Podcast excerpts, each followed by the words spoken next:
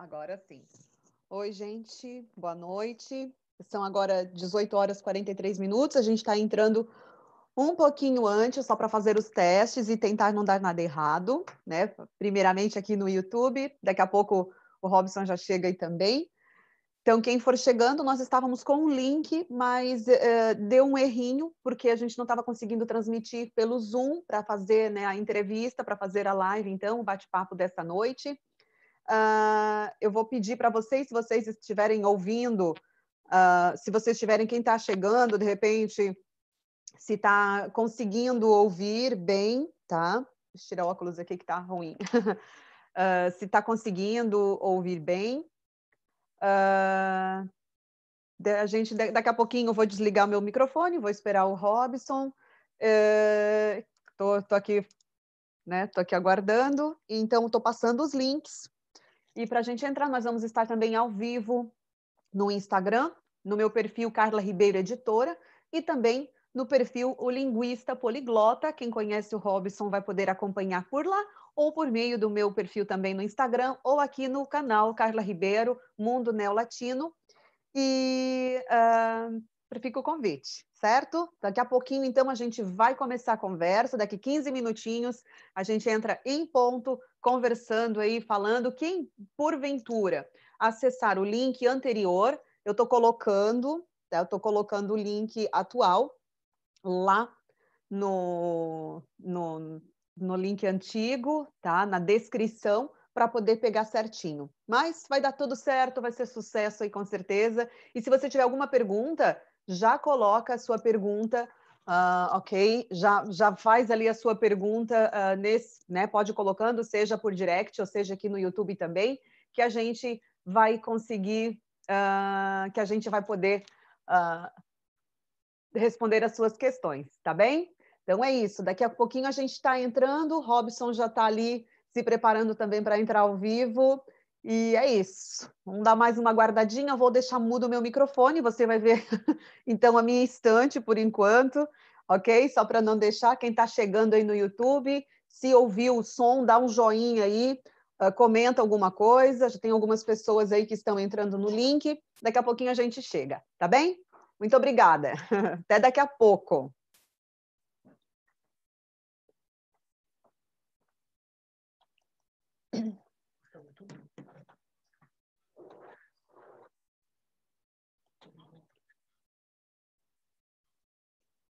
Peraí, Robson. Eu vou mandar, que eu tô, eu tô ao vivo no, no Zoom aqui ainda. Ai, Deus. Eu vou te mandar o convite aqui.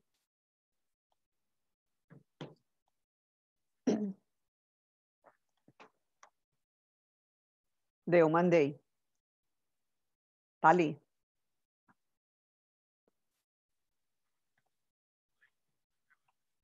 É, mas já vai entrando. Para ficarmos nós dois aí. Ai.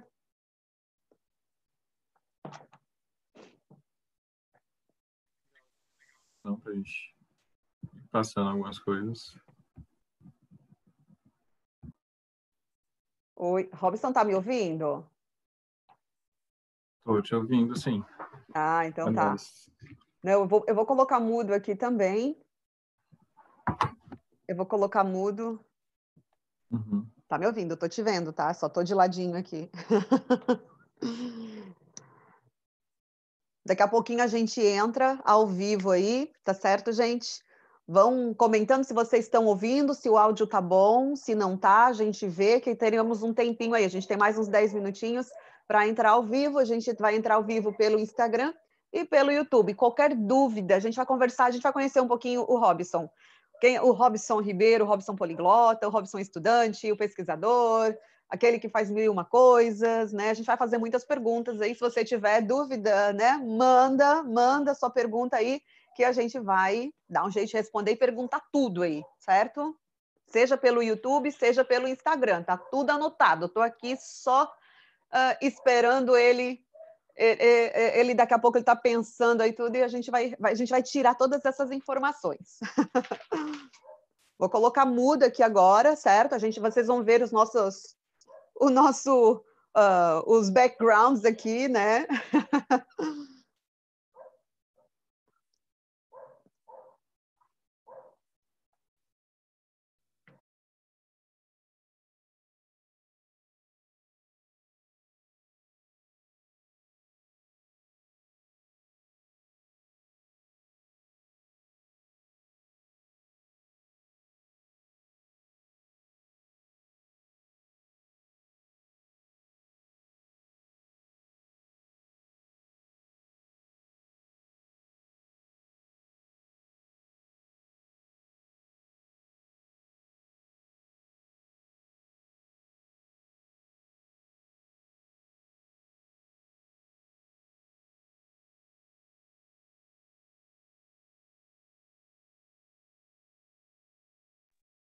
Robson, vamos entrar também no Instagram, que a gente já vai testando, o pessoal vai entrando de repente. Faltam uns minutos aí, o que, que tu achas? Estou conversando com ele por meio de vocês, pessoal, vocês estão vendo aí. ele não me ouviu. Deve ter saído.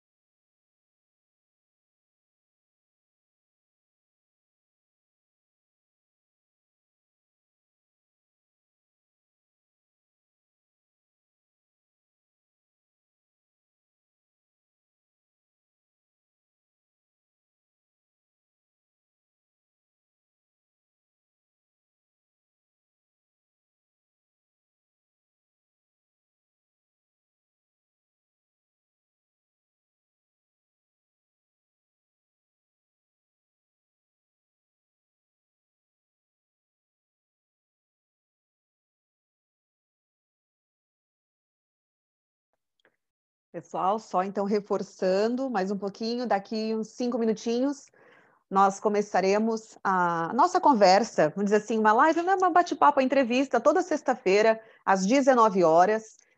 Um, eu trago, estou trazendo aí, faz algumas semanas, estou trazendo uh, alguns temas diferentes, já, já foi falado sobre tradução, sobre o poder da escrita.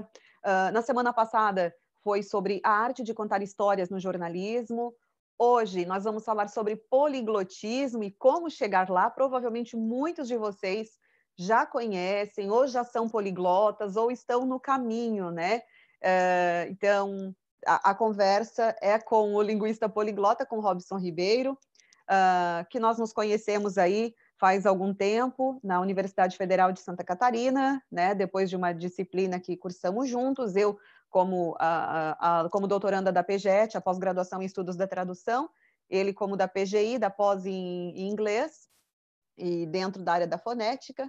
Mas a gente vai conversar, vai saber melhor aí a respeito disso da, em instantes, tá bom? É que nós entramos antes exatamente para evitar erros, né, mais problemas, e como nós tivemos mudança e alteração no link, então o, eu já coloquei na descrição do link anterior este link novo para quem de repente entrar lá, aí já vai saber que nós estamos aqui e também no Instagram, lá nos nossos perfis, no Carla Ribeiro Editora, Carla com K, ou no Linguista Poliglota. E eu estou aqui, você está vendo quarentena poliglota, que o Robson acabou me emprestando, que eu tive probleminha aí na minha, no meu, no, no meu Zoom. Ele acabou emprestando o, o perfil profissional dele. então ele está a quarentena poliglota que vocês estão vendo, né, com o Robson, ele acabou então tendo tem duas, três contas aí no Zoom, acabou dando certo, né? Então é isso, acontece, gente. Ainda bem que a gente fez o teste antes e acabamos vendo aí que não ia dar certo antes, né? Temos essas questões. Vamos entrar lá no Instagram já, Robson, pode ser? Para a gente já ir vendo como vai ficar? O que, que você me diz? Que aí o pessoal já vai entrando também. Pode ser? Vou te chamar, vou entrar lá então. Estou entrando no Instagram. Deixa eu só colocar aqui, que eu preciso só para colocar o título do pessoal, quem for entrando. Vamos lá. Com licença, gente, estou aqui botando aqui as mãos aqui tudo, tá? Mas faz parte.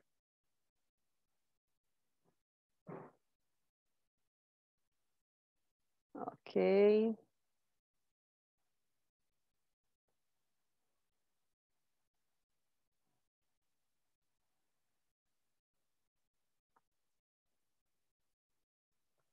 Eu já estou entrando aqui também no Instagram, nós vamos fazer a transmissão nos dois, nas duas redes. Não dá. Pode falar que é ao vivo, Robson. Já... Ou manda no WhatsApp web aí que eu estou com ele aberto aqui também.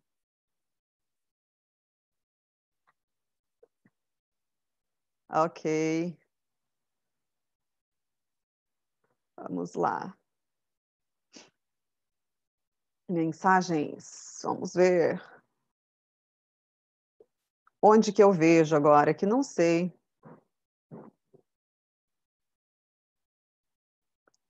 No Zoom.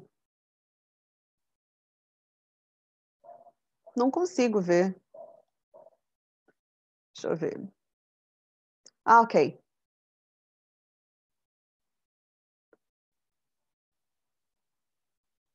Ah, beleza. Rename, ok. Thank you so much, Robinson. Ele foi me dar uma dica para que eu consigo trocar o nome, gente. Eu sou novata no Zoom, tá? Então, por isso. Ó, nós temos três minutinhos. Quem está chegando no Insta, quem está no YouTube aguardando aí, a gente só vai dando um tempinho, como eu já falei, nós entramos antes para garantir que tudo dar certo, né? Porque a gente tem conversado aí faz alguns dias, na verdade, algumas semanas, para a gente poder fazer uh, esse, esse bate-papo, né, essa conversa, e para poder dar tudo certo, né? Que a gente quer que dê tudo certo. Então, à medida toda cada semana que vai cada semana que vai passando, a gente vai ficando um pouquinho melhor, vai entendendo um pouquinho as ferramentas, né? Como funciona aí. Pelo menos é a, é a tendência, né? O que a gente espera. Tudo certo. Consegui editar, Robson. Deu certo. Agora tá aparecendo aí meu nome. Robson, pode entrar no Insta. Entra já no Insta que eu já te chamo lá. Pode entrar. Para a gente já começar em seguida. Eu já passo recado ao vivo. tá tudo, pessoal ali do YouTube, tá, tá dando som, estão ouvindo? A professora Sandra já deu um ok. A grande dupla é Ribeiro aqui, só Ribeiro de norte a sul aqui. A gente faz um. uh, a Elo Sintra também, a Cris Girardi, Vanessa da Mota, outra parente minha, Mota aí, gente, olha só. Felipe Amaral. pessoal do, do Quarentena Poliglota tá dando, né? Tá ouvindo. Beleza. Vocês podem mandar as mensagens aqui, tanto pelo YouTube quanto pelo Instagram, a gente consegue visualizar, tá bem? Só te esperando, Robson, para entrar lá no Insta. Você entrou? Ok, estou só aguardando o Robson. O som tá ótimo? Beleza, então, Felipe. Valeu, Vanessa. Vamos lá, só aguardando para a gente já entrar em seguida. Valeu, Michele. Vão colocando de onde vocês são, de onde vocês estão. Tu não está me ouvindo, Robson? Não está me ouvindo onde? Eu tenho uma perguntinha já, eu acho. Ah, oi. Vamos lá. Você está me ouvindo no, no Zoom? Você não está me ouvindo, Robson? Para quem está ouvindo, para vocês aí tá, tá dando para ouvir, né? Só o Robson que eu acho que não está ouvindo, não sei. Tá mandando mensagem. Tá. Isso, mas você tem que entrar no Insta, Robson. Você já entrou? Tem que entrar lá para eu poder te chamar. Tu não tá, não tá online. Ué, não, não tá aparecendo para mim não. Tu tens que entrar na minha live. Tens que entrar na, tens que entrar na live. Deixa eu mandar um recado aqui para ele. Tens que entrar, isso, tem que, tens que entrar na minha live. Olha lá, que aí eu consigo te chamar. Aí só aceita. Essa vida de blogueiro não é fácil, Robson? é. A gente brinca ainda, né? Mas é que é, engraçado, porque tem a tecnologia, uma coisa e outra, a gente testa tudo, mas sempre tem um, uma coisinha ou outra, né? A gente fica assim. Vamos lá, agora entrou. Agora sim. Agora nós vamos entrar também no Instagram. Tá indo. Ok. A gente está vendo os teus cadernos. As... Meu Deus, acho que ele vai falar tudo isso, pelo jeito aí. tá certo? Tá me ouvindo, Robson? Tá. Eu só vou ver agora o que, que eu vou fazer para não te ouvir em dose dupla. Fala, fala comigo aí para eu ver só por onde que eu vou te ouvir, para eu ver por onde fica melhor. Liga o teu som também no do, do Zoom. Ah, ok, ok. Já estava me dizendo aqui que não estava dando para ouvir. Pronto, agora. É, foi... isso. Agora então, foi. vou fazer o seguinte: eu vou mudar aqui porque eu prefiro te ouvir pelo Zoom. Então, vamos lá. Tu estás me ouvindo, ok? Tá chegando o som para ti sim. se eu fizer isso? Aham. Uhum. Ótimo. então, eu acho que a gente pode declarar aberta essa entrevista, não é mesmo? Boa noite a quem está acompanhando no YouTube, boa noite a quem está acompanhando pelo Instagram. Uh, eu digo assim, live, a gente está tem tanta live hoje em dia, né? Principalmente nesse período, mas uh, uh, a gente vai dizer assim que é um bate-papo, é uma conversa realmente, certo? Porque a, a, ideia é exatamente essa, de a gente trocar ideias e, e, e, e, e assim de servir também muitas vezes, assim, não, eu digo de inspiração, mas uh, de entusiasmo mesmo para as pessoas, para que as pessoas se de repente, com os temas que, que são abordados toda sexta-feira, possam ter criado, de repente, ou, né, uma, um estalo, assim, um desejo por fazer alguma, alguma, alguma coisa, alguma atividade, seja escrever, seja ler, traduzir, e hoje falar línguas estrangeiras, falar diferentes idiomas, né? Então, tudo isso faz parte mesmo. Uh, ó, José Zanella, salve! Ali do, de Santa Maria, Rio Grande do Sul, abraço, mande para o pessoal de Santa Maria, o Círculo Friulano de Santa Maria, uh, uh, Caboquinha Amazônida, uh, o Robson fala muito mesmo, fala mesmo.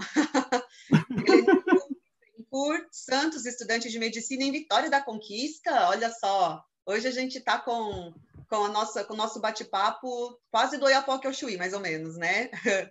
Uh, a Nive Almeida também de Vitória. Olha só, Vitória da Conquista, rebanhasse o povo de Vitória da Conquista, Robson. Não, o, meu fã-clube é forte. Tá vendo você? Gostei da bagunça do seu quarto. Alguém disse ali, eu só não peguei o nome de quem foi que falou, que gostou da bagunça foi, do Rodrigo. seu quarto aí. Eu acho que eu vou pedir para o Lauro ficar de meu auxiliar aqui, anotando só os recadinhos do Instagram, de repente os comentários, o pessoal pode ser? Tem que ter os assistentes, né, para dar conta aí e, e, e, não desconcentrar, que senão a gente acaba não conseguindo ver. O pessoal do Instagram, talvez assim, ó. Quem tá no, no, no YouTube é mais fácil de a gente controlar, porque dá para ver os comentários aqui, tá bem tranquilo. Uh, Mentira, em, B, em, em, ah, tá. Pensei que era mentira dizer, mas tem uma, uma, cidade chamada Mentira em Minas, não, né? Vitória da Conquista também. O Whitson também é da Vitória da Conquista? Não, né? É mineiro, Belo Horizonte, tá certo. Não, ele mora lá em Belo Horizonte, mas é meu conterrâneo também. Ah, por isso, é conterrâneo, mas está morando em BH. Legal. Ó, os fãs do Robson estão presentes, está dizendo a Elo. Ó. Uruçanga presente, é isso aí, Sandra. Uruçanga sempre, né? Ó. Tá, é em Floripa, mas Uruçanga no coração, né? Petrolina, Pernambuco, Joilma também. A Cecília de Lima, fã do Robson de Maceió. Olha só, que legal. uh... Ai, meu santo, quem mais aqui? Eu acho que eu perdi mensagens. Aqui, aqui, aqui. Aqui, ó, J. D'Agostin, salve de. Não é Morro da Fumaça, é do Sangão. Olha só, que o sul de Santa Catarina a gente tem um monte, tem um monte de cidade que é só cada, cada nome que, que vai. Pensa que é só. Tem uns nomes muito, muito legais aqui. Tá ouvindo muito bem? Então tá. União da Vitória também. Um monte de Vitória, né? Um monte de nome com Vitória. Legal. Então, a Lívia Catala Robson arrasa, também Vitória da Conquista, a Belunese de Uruçanga, Salve, Fernando, Carol Mariotti. Olha, vai ter um monte de gente aí, ó. O melhor professor, sou fã do, do fã-clube de, da Bahia. Guajeru, é isso o nome da cidade? É Guajeru. É, Guajeru.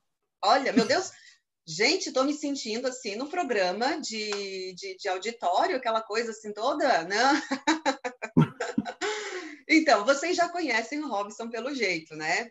Pessoal, e mas quem não conhece o Robson, é, eu, né, eu sou a Carla Ribeiro, tem muita gente que não me conhece também. Eu não sou, eu, a gente brinca que a gente é Cudino, né? Mas é, foi na, na brincadeira, é o, o Clube dos Ribeiro aí, mas foi numa, numa disciplina na UFSC de linguagem e direito, uma disciplina intensiva com a, a PGI, a PGET, acho que foi a PGI, né, Robson, que Sim, que programa de inglês e programa de tradução. Uhum. Isso, e a gente acabou, então, né, se conhecendo por conta da disciplina, e aí surgiu a amizade, a gente, ah, continuou e, e, e que aquerando, que aquerando sempre ali, né, e foi indo. E coincidentemente, a gente até brinca, né, Ribeiro, aí ele também tem o, o lado dele, porque ele é formado em jornalismo, eu também estudei jornalismo, uh, depois foi a formação em letras, então foi bastante coincidência. A gente gosta de línguas, claro, ele fala mais idiomas do que eu, eu me considero falo algumas línguas também, mas ele me ganha nisso e, enfim, ele investe realmente nesse nesse lado. Eu achei super bacana. Eu acho que vale a pena a gente contar histórias, né? Como toda sexta-feira a gente conta um pouquinho de histórias aqui, então hoje acho que vale a pena trazer um pouquinho desse lado dessas histórias mesmo. Parintins, olha só, Parintins no Amazonas, legal, bacana, gente.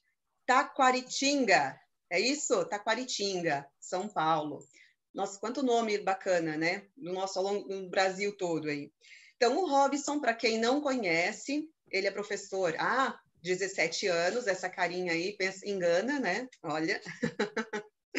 ele, ele está no doutorado em, na, na, em inglês, né? Mas o foco dele é trabalhar fonética e fonologia, uh, de línguas, né? De, envolvendo estudos de língua estrangeira, uh, relacionado à aptidão e à pronúncia, tá? Então ele trabalha com isso, tem os sons aí, como são pronunciados, etc. E tem um trabalho, a pesquisa dele envolve música, e ele vai falar a respeito disso ao longo nossa, da nossa conversa. Uh, ele faz parte também do núcleo de pesquisa em fonética e fonologia em língua estrangeira, é isso? Ele coordena aí, teve a iniciativa do Quarentena Poliglota, que é um projeto muito bacana que ele desenvolve na internet. Uh, ele é da Vitória da Conquista, agora em Floripa, não é mesmo? Morando em Floripa por conta do doutorado. Neste momento está em Vitória da Conquista por conta da pandemia, mas está é, em Floripa aí, né? Na, no normal, vamos dizer assim, dentro da normalidade em Florianópolis, aqui em Santa Catarina. Eu digo aqui em Santa Catarina porque eu sou de Santa Catarina, de uma cidade chamada Uruçanga. É um nome indígena, mas é uma terra colonizada aí, na grande maioria, por uh, colonizadores né, italianos, imigrantes italianos. O Robson é graduado em jornalismo e letras, uh, o mestrado dele também foi em letras, e agora, então, doutorando e poliglota, ou como a gente brinca, né? Tem gente que brinca, ah, poliglota não troglodita, né? Mas é, é uma brincadeira, né? Aquelas coisas assim. Mas nós vamos começar então. Robinson, para quem está acompanhando, eu vou pegando aos pouquinhos as perguntas, tá, gente? Estou aqui, vou pegando as perguntas aqui do YouTube, também no, no Insta. Se vocês, pelo Instagram, dá para fazer as perguntinhas ali com. Tem a caixinha de interrogação, vocês estão vendo? Tem a, a, a, o quadrinho ali da interrogação, vocês podem clicar ali, aí eu sei que tem pergunta, tá? Que tem alguma coisa, vocês podem mandar recado, mensagem, tudo ali pela, pelo, pelo ponto de interrogação.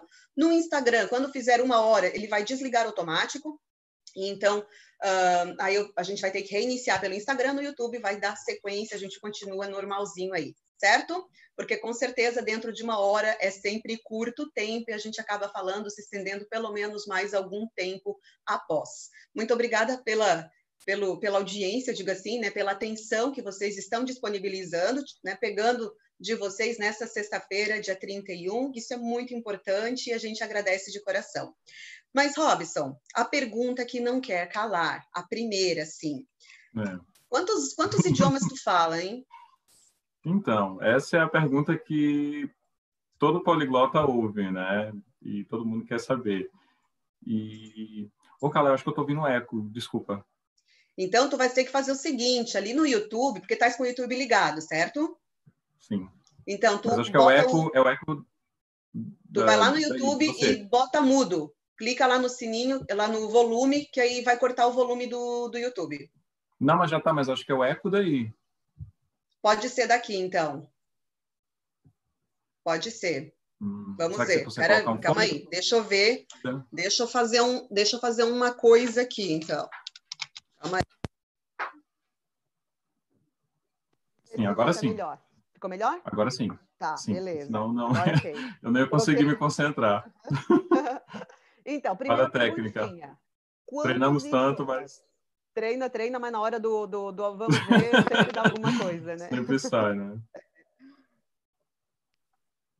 Queremos então, saber responder... quantas línguas. A primeira pergunta, né? Gente, nem eu sei ao certo, assim, porque na realidade cada língua ela tem um, uh, digamos que uma, uma, trajetória diferente, né? Eu, uhum. eu digo para as pessoas que eu sou fluente em inglês, francês, italiano, estudei alemão três anos, uh, norueguês por três anos, finlandês por sete anos, eu fiz seis meses de chinês, eu estudei espanhol há muito tempo, mas eu uso para leitura, eu estudei um ano de holandês, é, e mais recentemente eu tenho estudado japonês. Então, assim, ao todo, eu tive contato com 10 línguas, eu mantenho uma influência razoável em mais ou menos seis, estou em processo de desenvolver uma sétima, que seria o japonês, uhum. e as línguas que eu tenho mais uh, fluência uh, são o inglês, uhum. francês e italiano, e são as línguas com as quais eu trabalho no momento.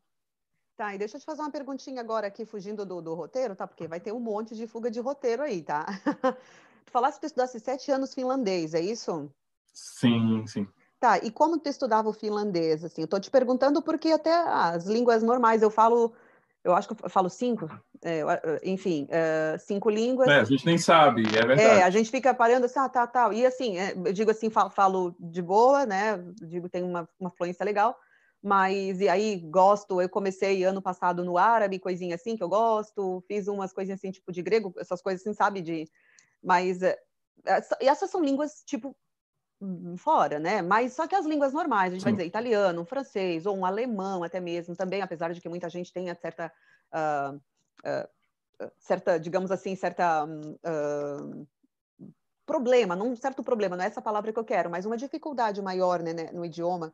Mas agora um finlandês, um norueguês está é meio que fora da, entre aspas, da realidade. Sim, assim. sim. Como é que tu estudava um finlandês? Com quem? Uh, qual era o método? Não fala ainda todo do método que a gente vai chegar nessa aí, mas assim, nesse especificamente do finlandês, como é que surgiu isso? Da onde que veio essa vontade? Então, é porque quando eu tinha 17 anos, eu já dominava razoavelmente bem umas três línguas.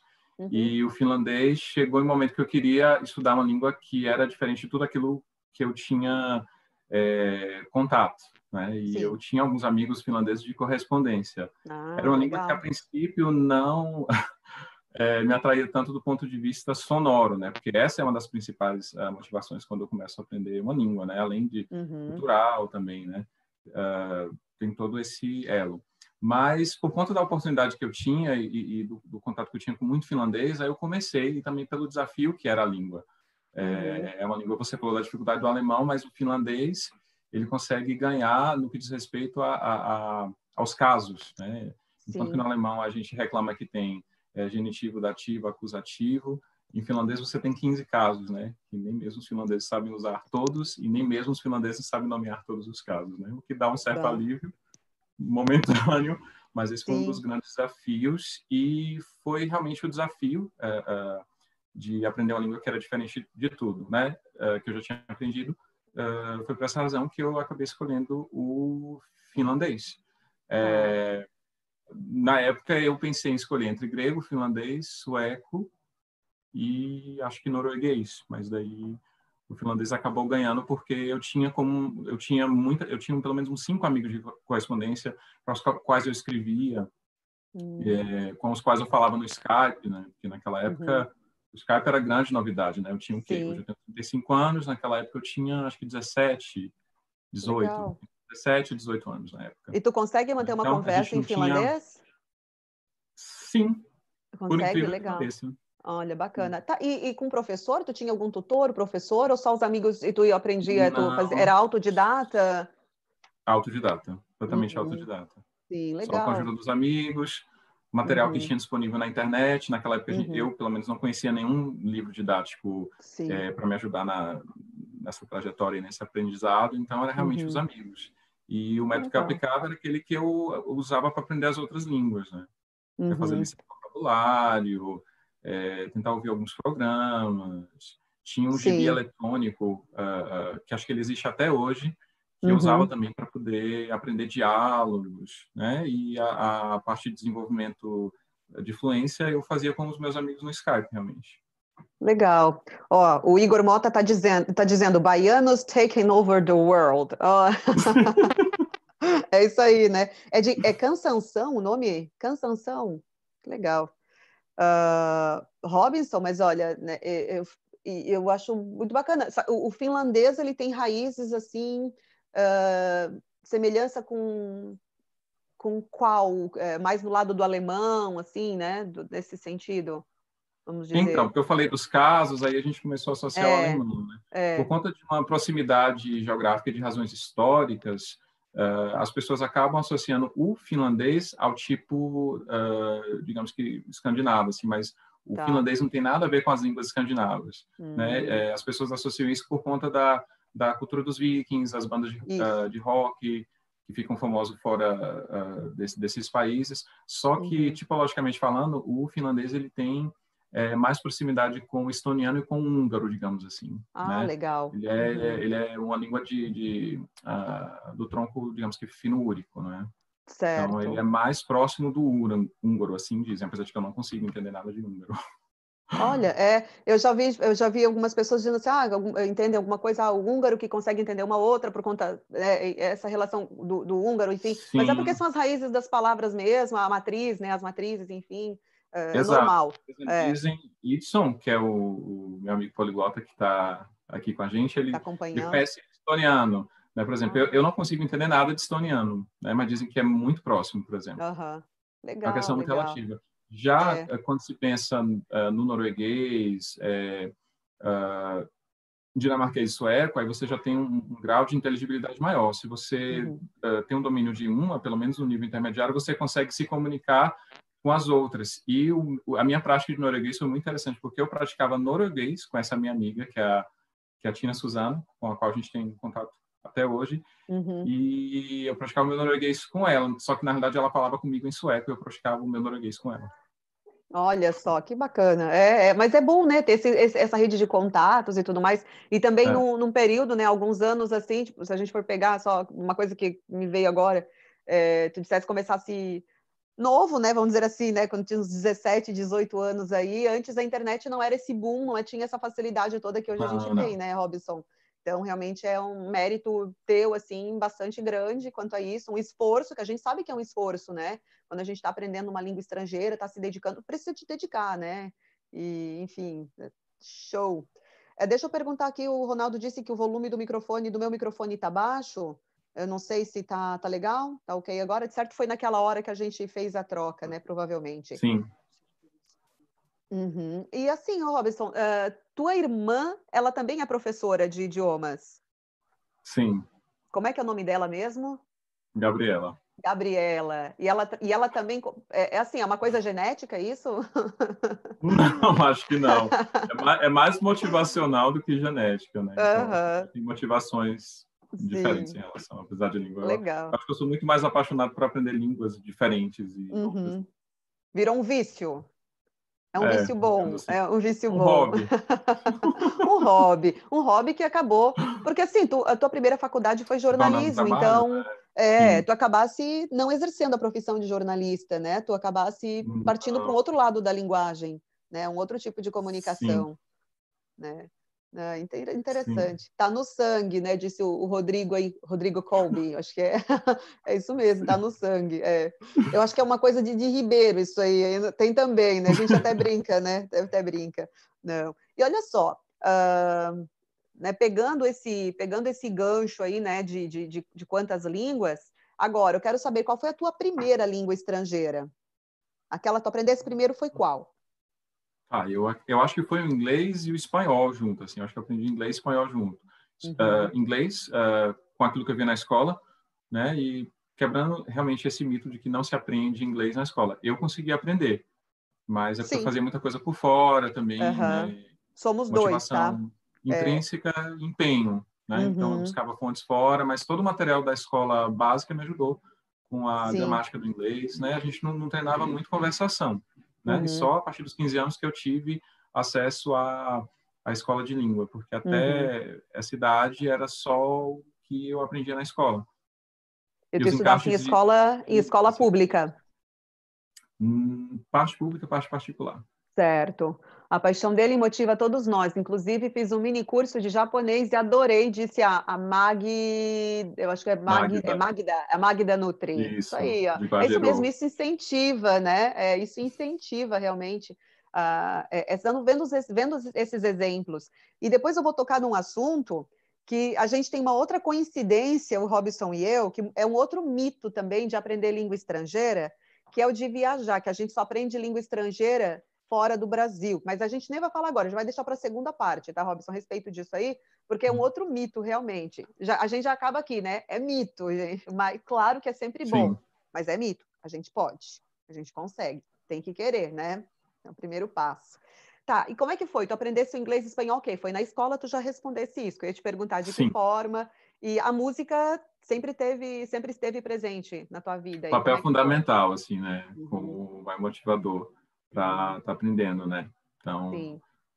bom, era um dos poucos acessos que a gente tinha fora dos materiais da escola naquela época, era música. A gente não tinha podcast, a gente até tinha internet lá para os meus 18, 19 anos, a gente tinha internet, né? Uhum. Tinha a uhum. sala de bate-papo, uh, os grupos de conversação e uh, os sites de, de, troca de correspondência online. Né? Então, naquela uhum. época, ali já isso já funcionava.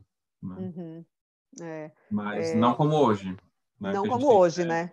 A gente não tu tinha chegasse... tantos blogueiros. Eu nem sei se na não. época tinha blogueiro igual tem não, hoje. Não, tinha, né? Era internet de escada ainda. E olhe lá. Deixa eu fazer uma perguntinha. Uh, uh, uh, não sei se tu pegasse isso de da, a fita, a fita cassete, né?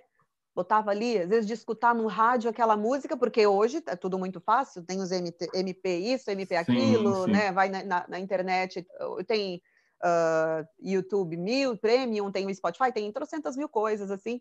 Mas antes, para ah, vai, vai passar uma música, quero pegar, a gente, eu pelo menos fazia isso. Eu pegava, já preparava o rec lá, o da, da fita cassete para gravar. Eu acho que muita gente que está assistindo, está acompanhando, fez isso também, porque não era fácil, né? De, ou CD, quando vinha assim, pedia presente, às vezes há um CD para que tivesse o encarte para acompanhar com a letra da música e, e coisa do tipo.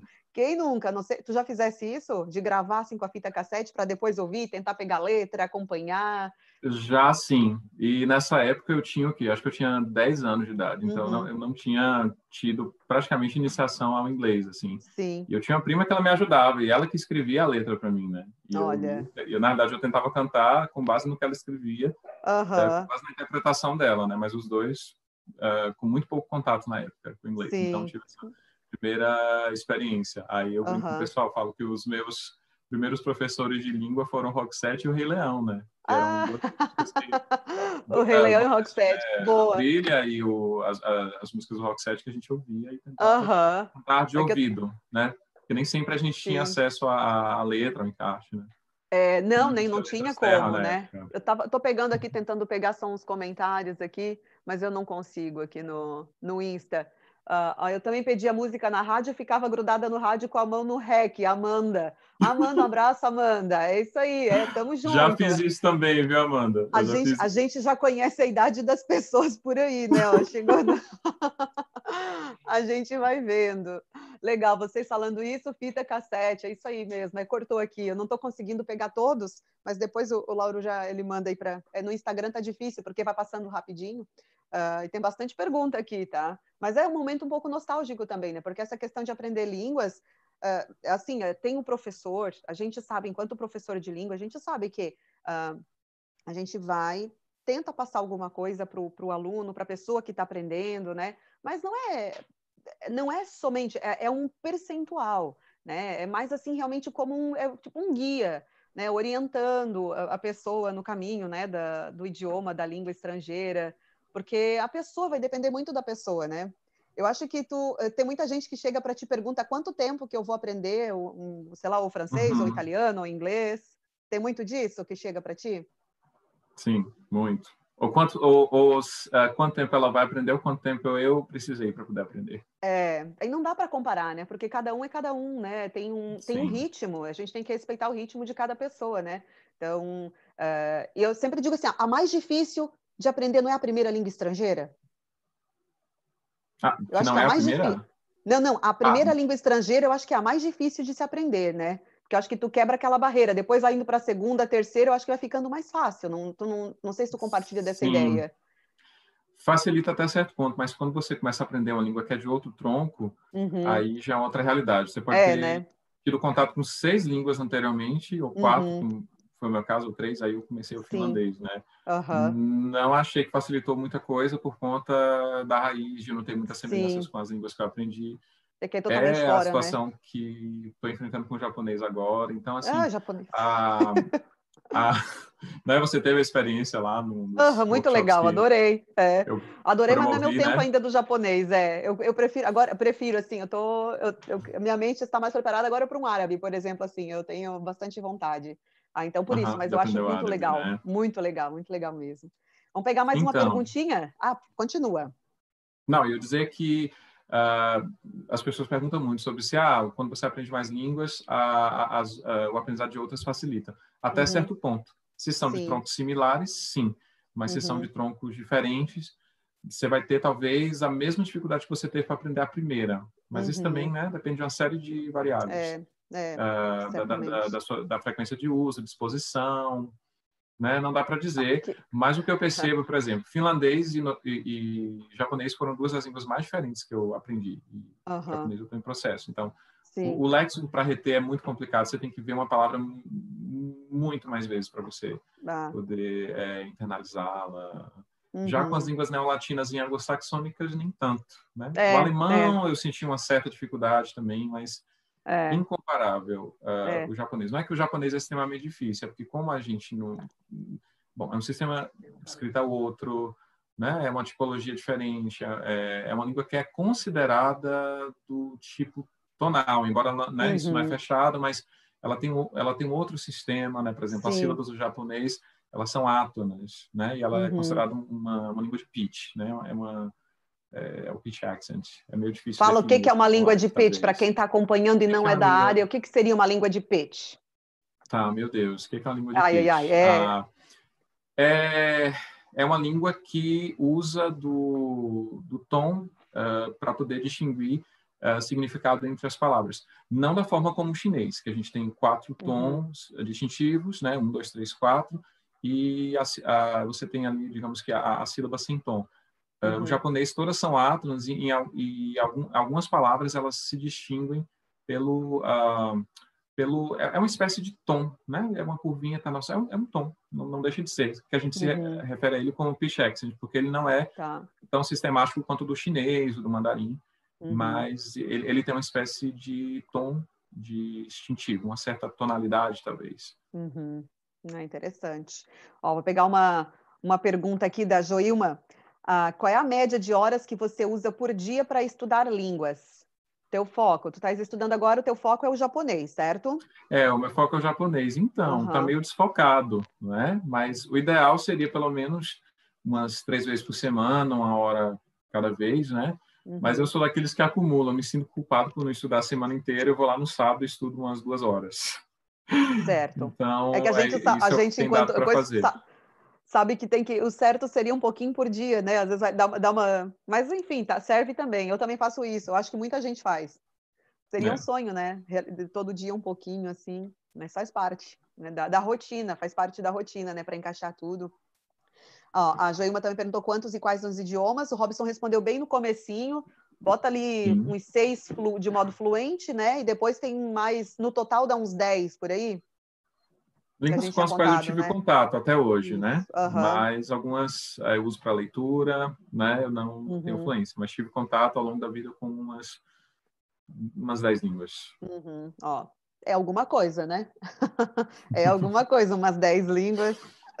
Uma uh, coisa a gente pra... tem que saber fazer, né? É, é verdade. Então, tu, é, eu, ia, eu até tinha anotado aqui uma pergunta, mas tu já respondesse aí ao longo da, dessa, né, dessa, de, das, das perguntas anteriores, né, se você tinha sentido alguma diferença no aprendizado de cada uma das línguas, de cada um dos idiomas aí. Ah, falasse em relação ao tronco, né, da, da origem do idioma, então Sim, tem isso, é. né?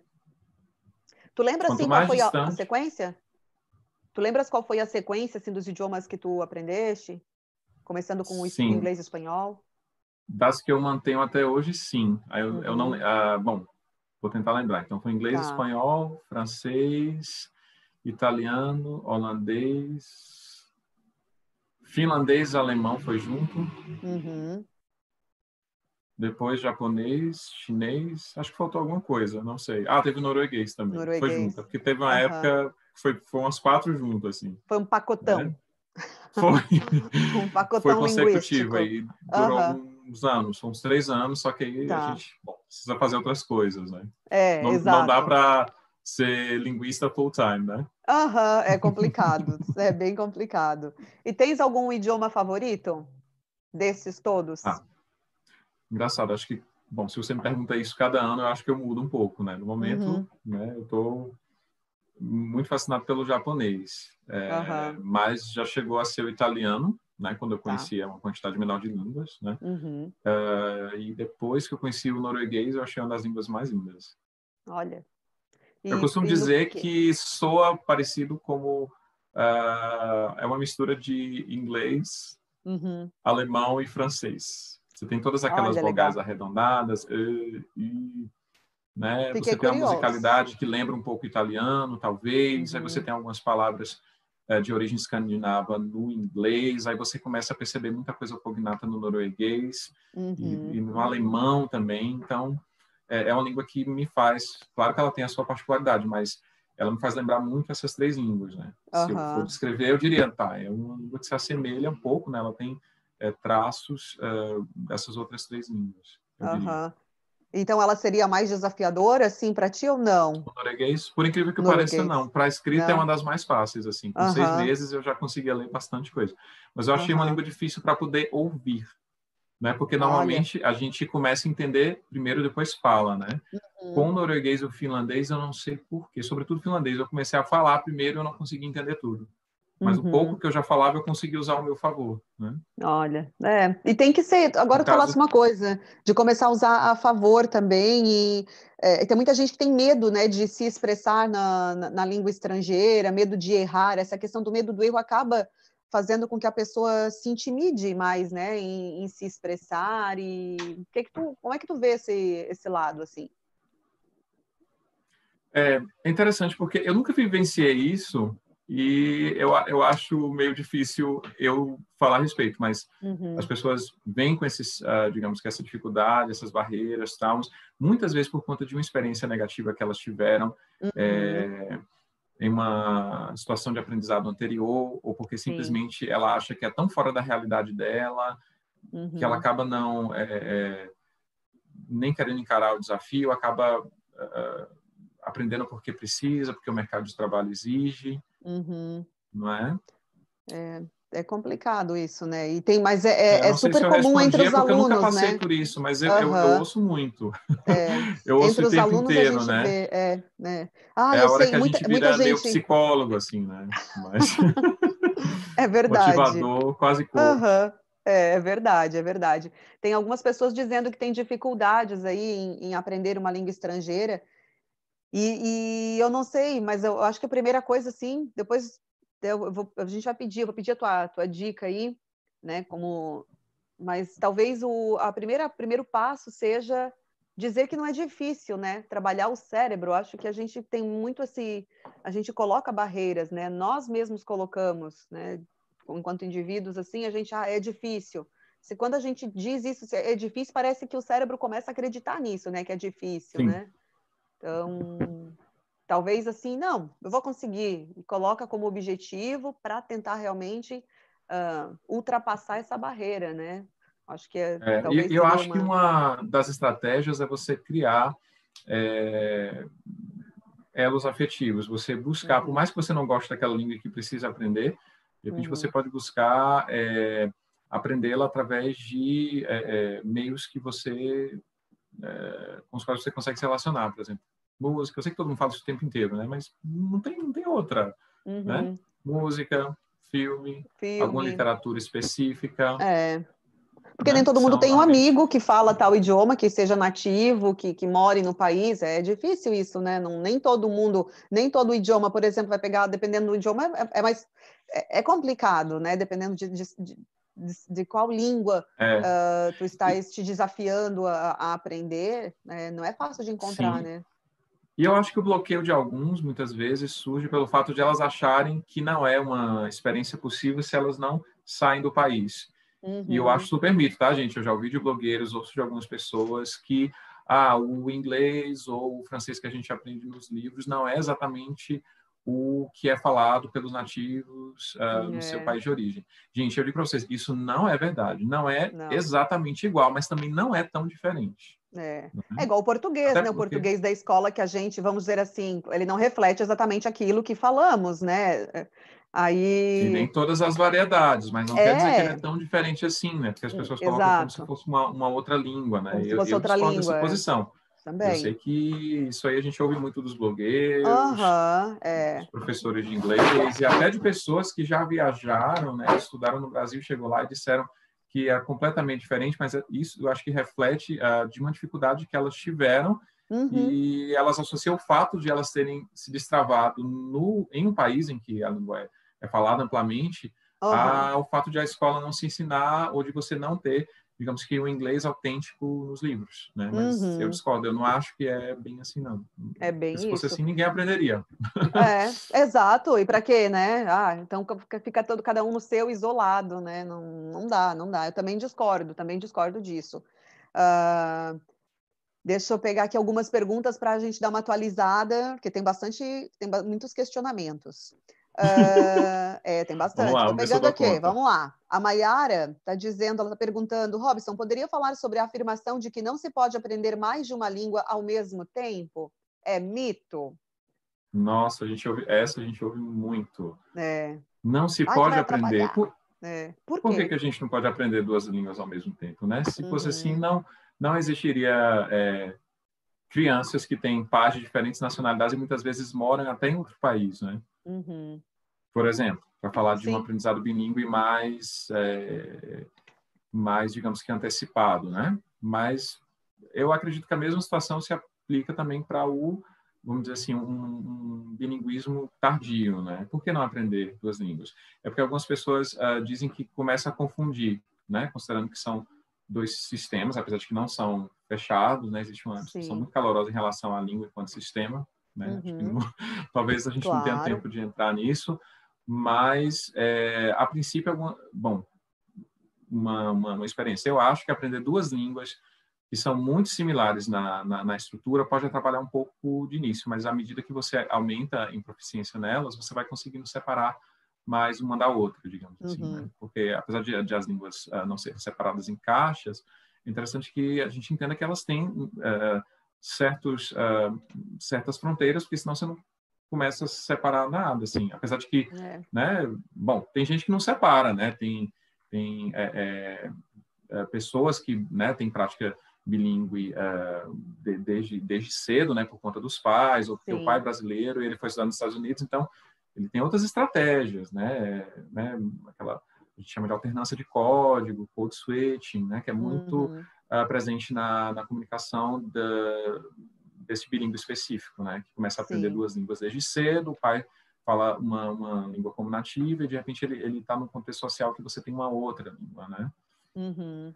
Aqui, aproveitando, já que tu uh, puxasse esse gancho, teve uma pergunta agora, não vi só de quem é, mas realmente falando a respeito disso, eu acho que também tem uma pergunta relacionada a isso que eu vou falar aqui no, no YouTube, mas é falando sobre a questão da, da criança, né? É, como fazer uma criança, a criança se interessar também, por onde começar, a né? Fazer com que a criança ela fale uma língua estrangeira. Geralmente a criança vai para o inglês, né? O primeiro que a primeira língua que, que se coloca, né? A criança em contato aí. O que que tu falas a respeito disso? Qual tua, em relação à tua experiência, né? A partir da tua experiência, aliás. Sim, normalmente é o inglês, apesar de que isso tem mudado um pouco. Por exemplo, Maiana Vaz, que está aqui nos prestigiando, uhum. o filhinho dela já aprende alemão? Ah, né? Eu legal. tenho uma amiga também que é jornalista que o filhinho dela começou a aprender francês. Eu uhum. tenho uma amiga que uhum. mora em Londres e ela está ensinando uh, francês para o filho também. E agora japonês, ela está aprendendo japonês, oh. ensinando japonês para o filho. Então, por onde começar? É porque, assim, uhum. assim, se adulto gosta de ludicidade, você imagine criança, né? Eu acho que tem que ser, é, é, acho que a língua tem que ser apresentada de forma que aquela criança ela consiga se ver naquela realidade, né? Uhum. É com muito jogo, com muitas cores, desenhos, desenhos animados e desenhos uh, bom, de fato, né? Uhum. Tudo, tudo, que tudo que chama a, atenção no que diz respeito à, à, à imagem e ludicidade, né? Acho que uhum. é um bom começo, né? Ah, de repente, claro. música infantil em, em, língua estrangeira, normalmente os meus amigos têm filhos, eu normalmente eu recomendo. Né? E o bacana é que tem adultos que, é, cantores, digamos, né, que eles gravam a música infantil, só que até como se fosse para adulto também. Eu, eu, acho que é uma boa estratégia para estar tá utilizando. Sim, é, eu sempre digo que desenho animado é muito legal, muito bacana, inclusive para adulto, né? Eu trabalho mais com adulto, assim, é, e eu acho super, Sim. super divertido. E é, o vocabulário, né? Um vocabulário já é, não tão, digamos, não tão rebuscado, não tão difícil, é mais é um, é um nível mais tranquilo, vamos dizer assim, né? Acho inter super interessante. Tem que aproveitar, gente. Tem que aproveitar tudo aproveitando essa questão do, digamos, do filtro afetivo, né, que a gente acaba tendo, né, apresentando a língua, apresentando o, o idioma, seja para criança, né, principalmente para criança, mas para adulto também, uh, em relação ao, ao, teu caso, assim, como é que uh, como é que funciona o teu filtro afetivo, né, quando, como é que tu faz para te interessares para aprender uma língua? É a pergunta também da Joilma aí. Muito boa pergunta, te, porque assim... É, o que te faz né, buscar uma determinada língua estrangeira?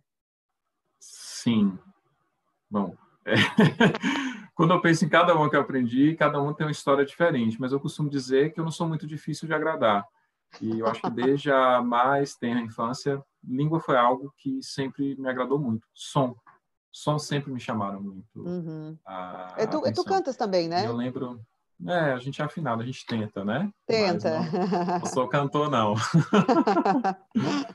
Mas, assim, eu lembro que, inclusive, uma das minhas primeiras experiências com exposição à língua na infância é, foi com o japonês, inclusive. Foi nos programas uhum. da TV Cultura. Mas, Olha.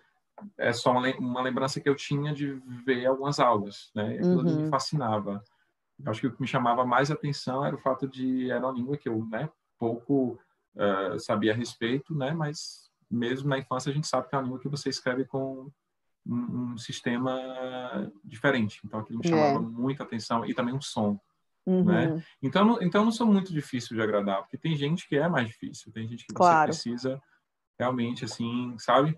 Ele precisa de um instrutor que precisa ser extremamente carismático, você tem que usar de toda a ludicidade possível e impossível. Eu não, eu, sou, eu acho que eu sou muito fácil de agradar.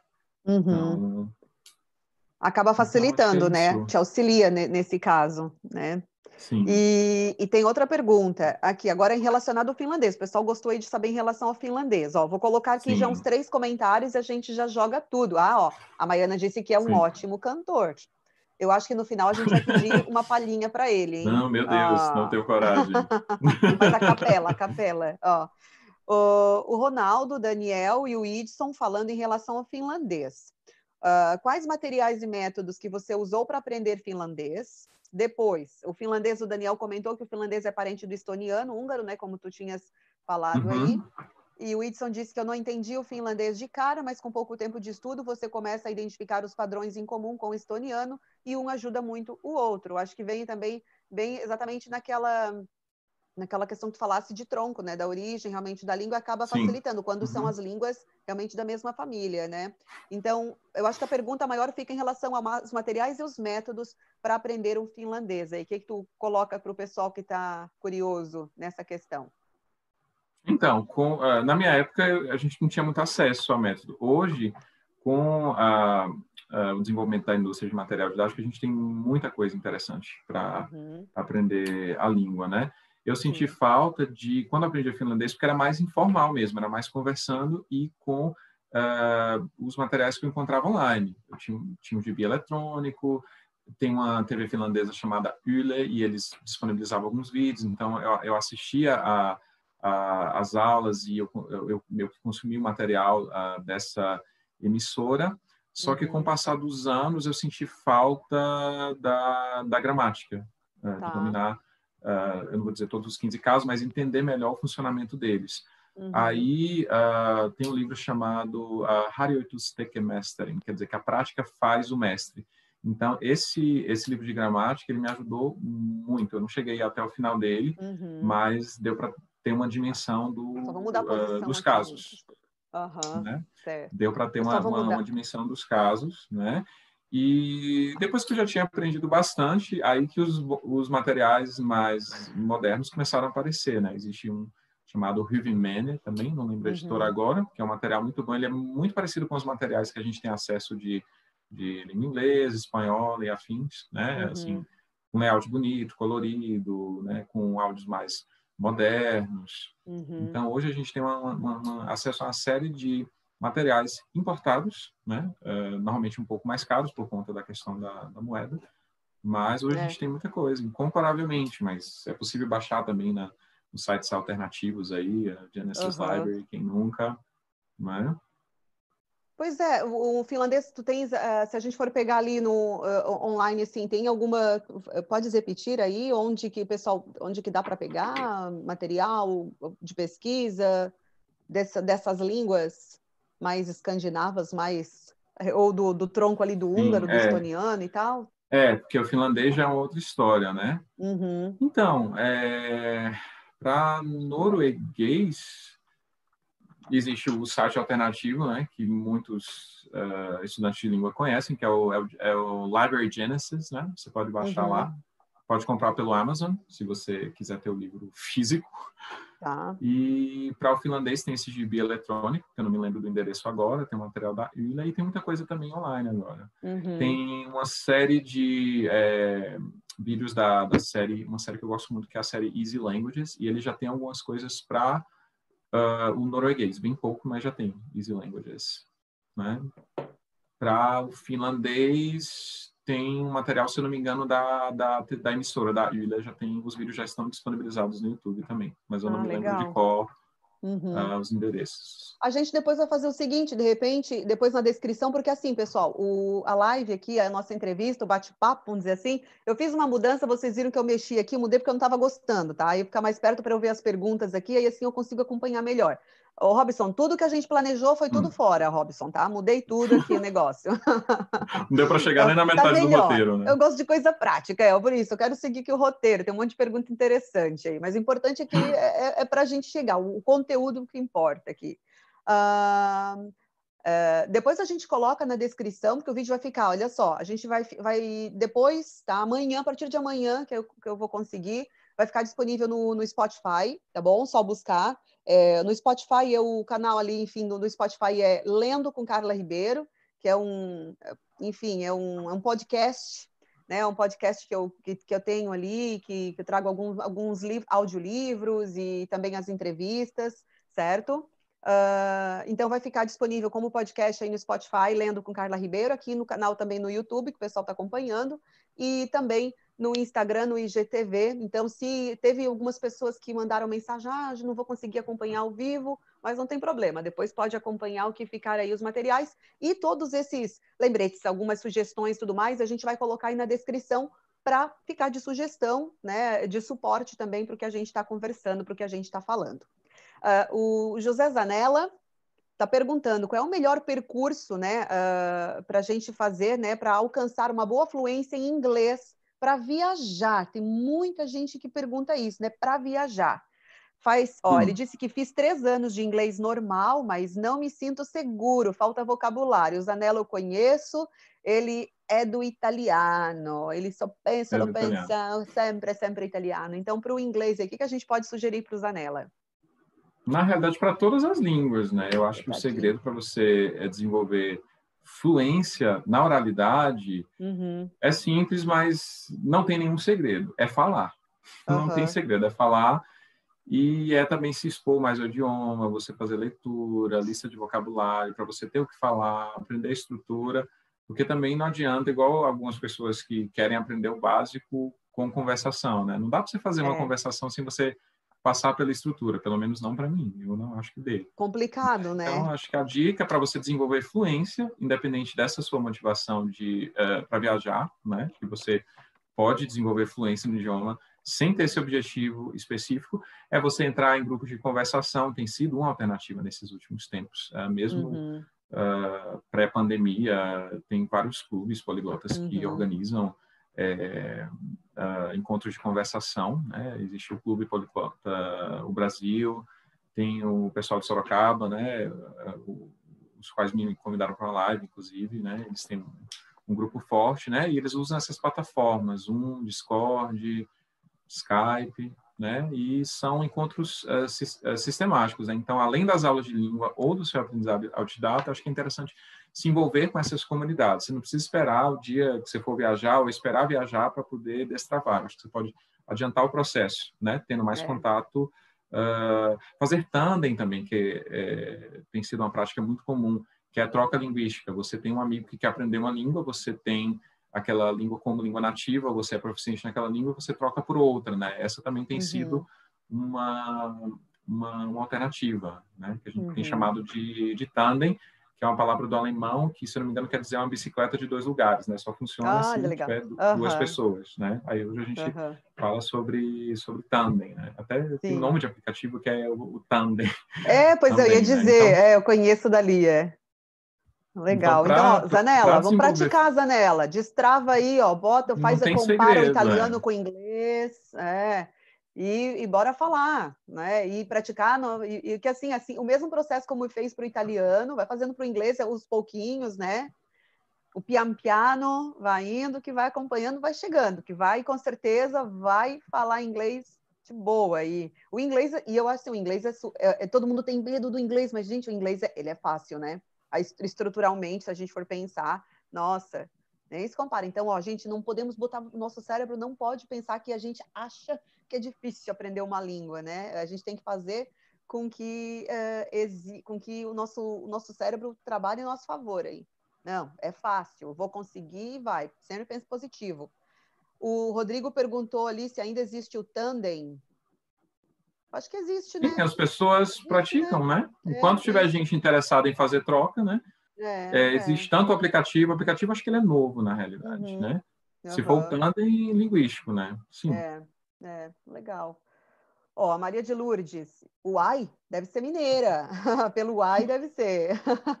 eu estudo inglês e francês ao mesmo tempo e não vejo dificuldade nisso. Acho divertido uma língua puxa a outra e olha que já sou uma idosinha. é isso mesmo. Uma, eu também eu, sou, eu digo assim. Francês. É tua aluna. Olha.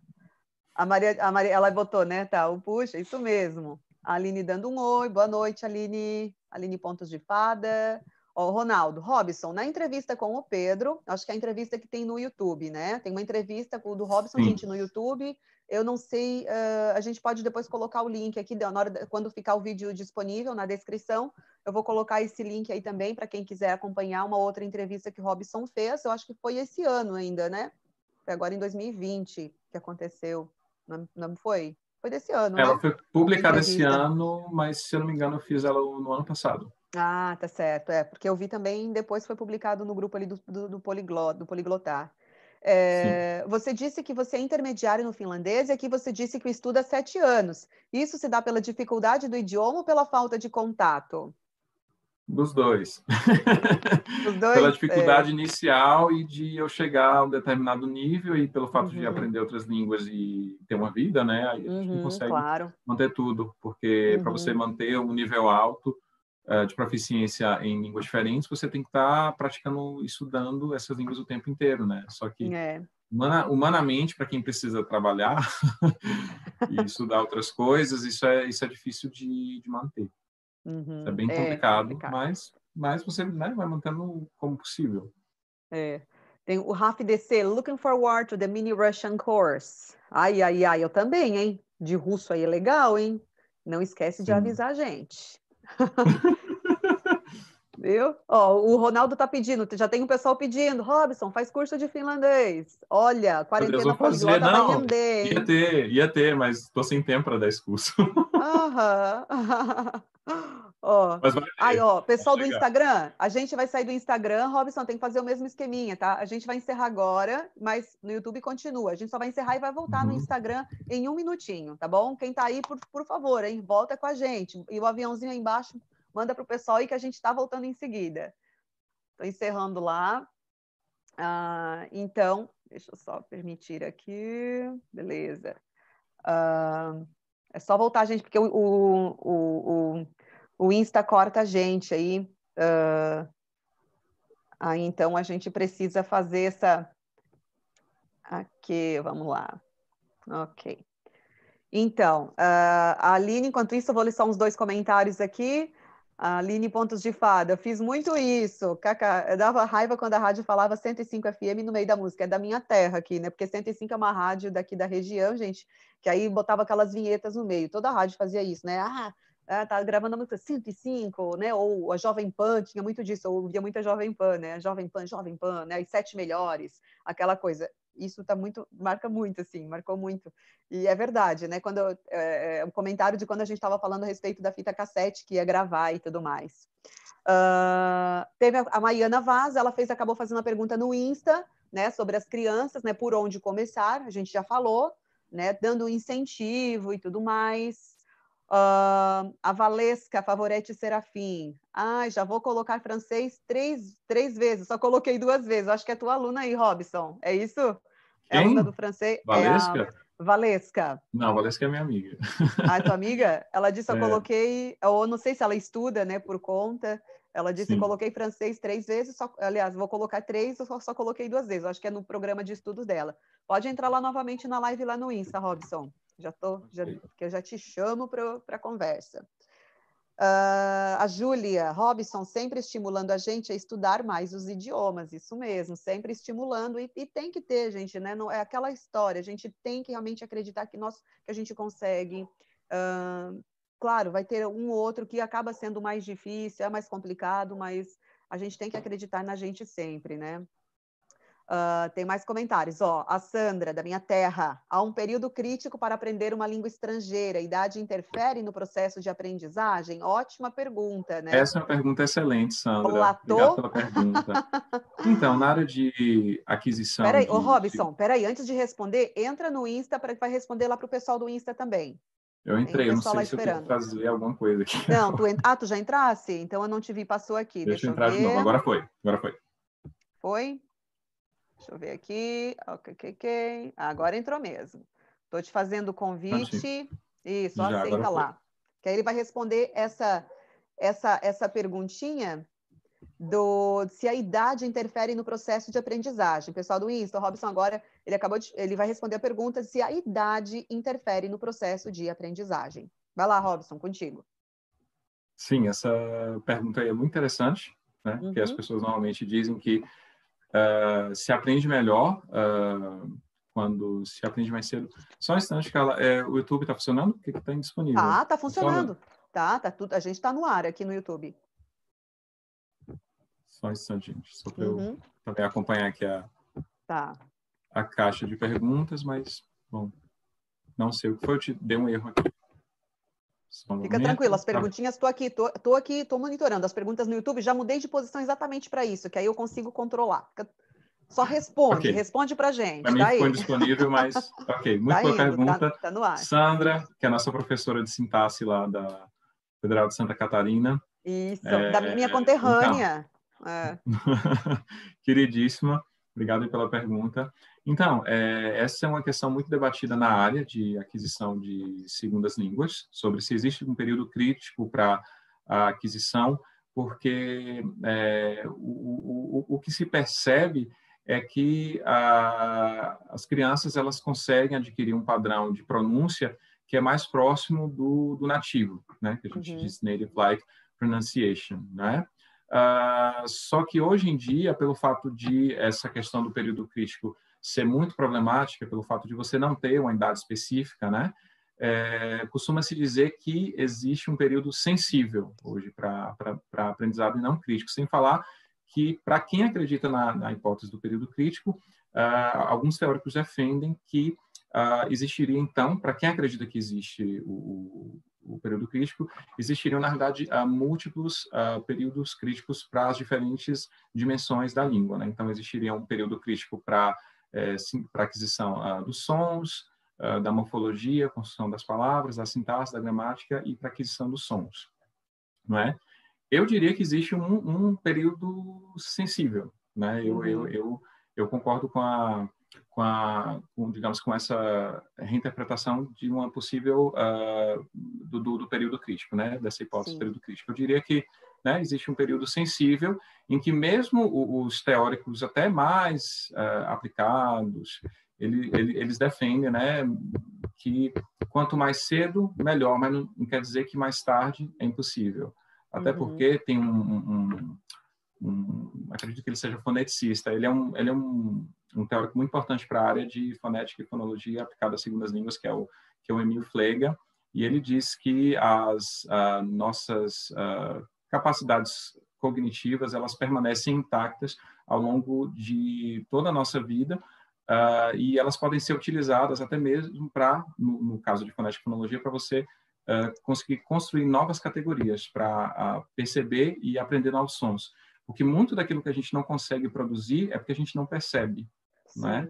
E por que, que a gente não percebe? Um, um exemplo que normalmente eu dou é uh, com, é, por exemplo, sobre hispanofalantes aprendendo português. Por exemplo, eles não conseguem normalmente, né, produzir O e E, essas vogais abertas, né?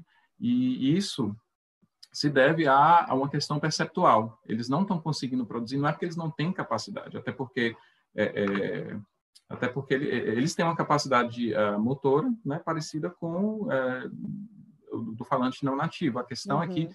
Ele, ele não consegue ouvir esses contrastes, né? Tanto é que eu brinco, falo, gente, pede para um hispano-falante é, dizer avô, ele vai dizer avô, avô, né? Pede para ele falar avó, ele vai dizer avô. Ele não está ouvindo, né? Sim. Alguns teóricos diriam que ele tem surdez fonológica, né? ele, ele não está ouvindo aquele contraste.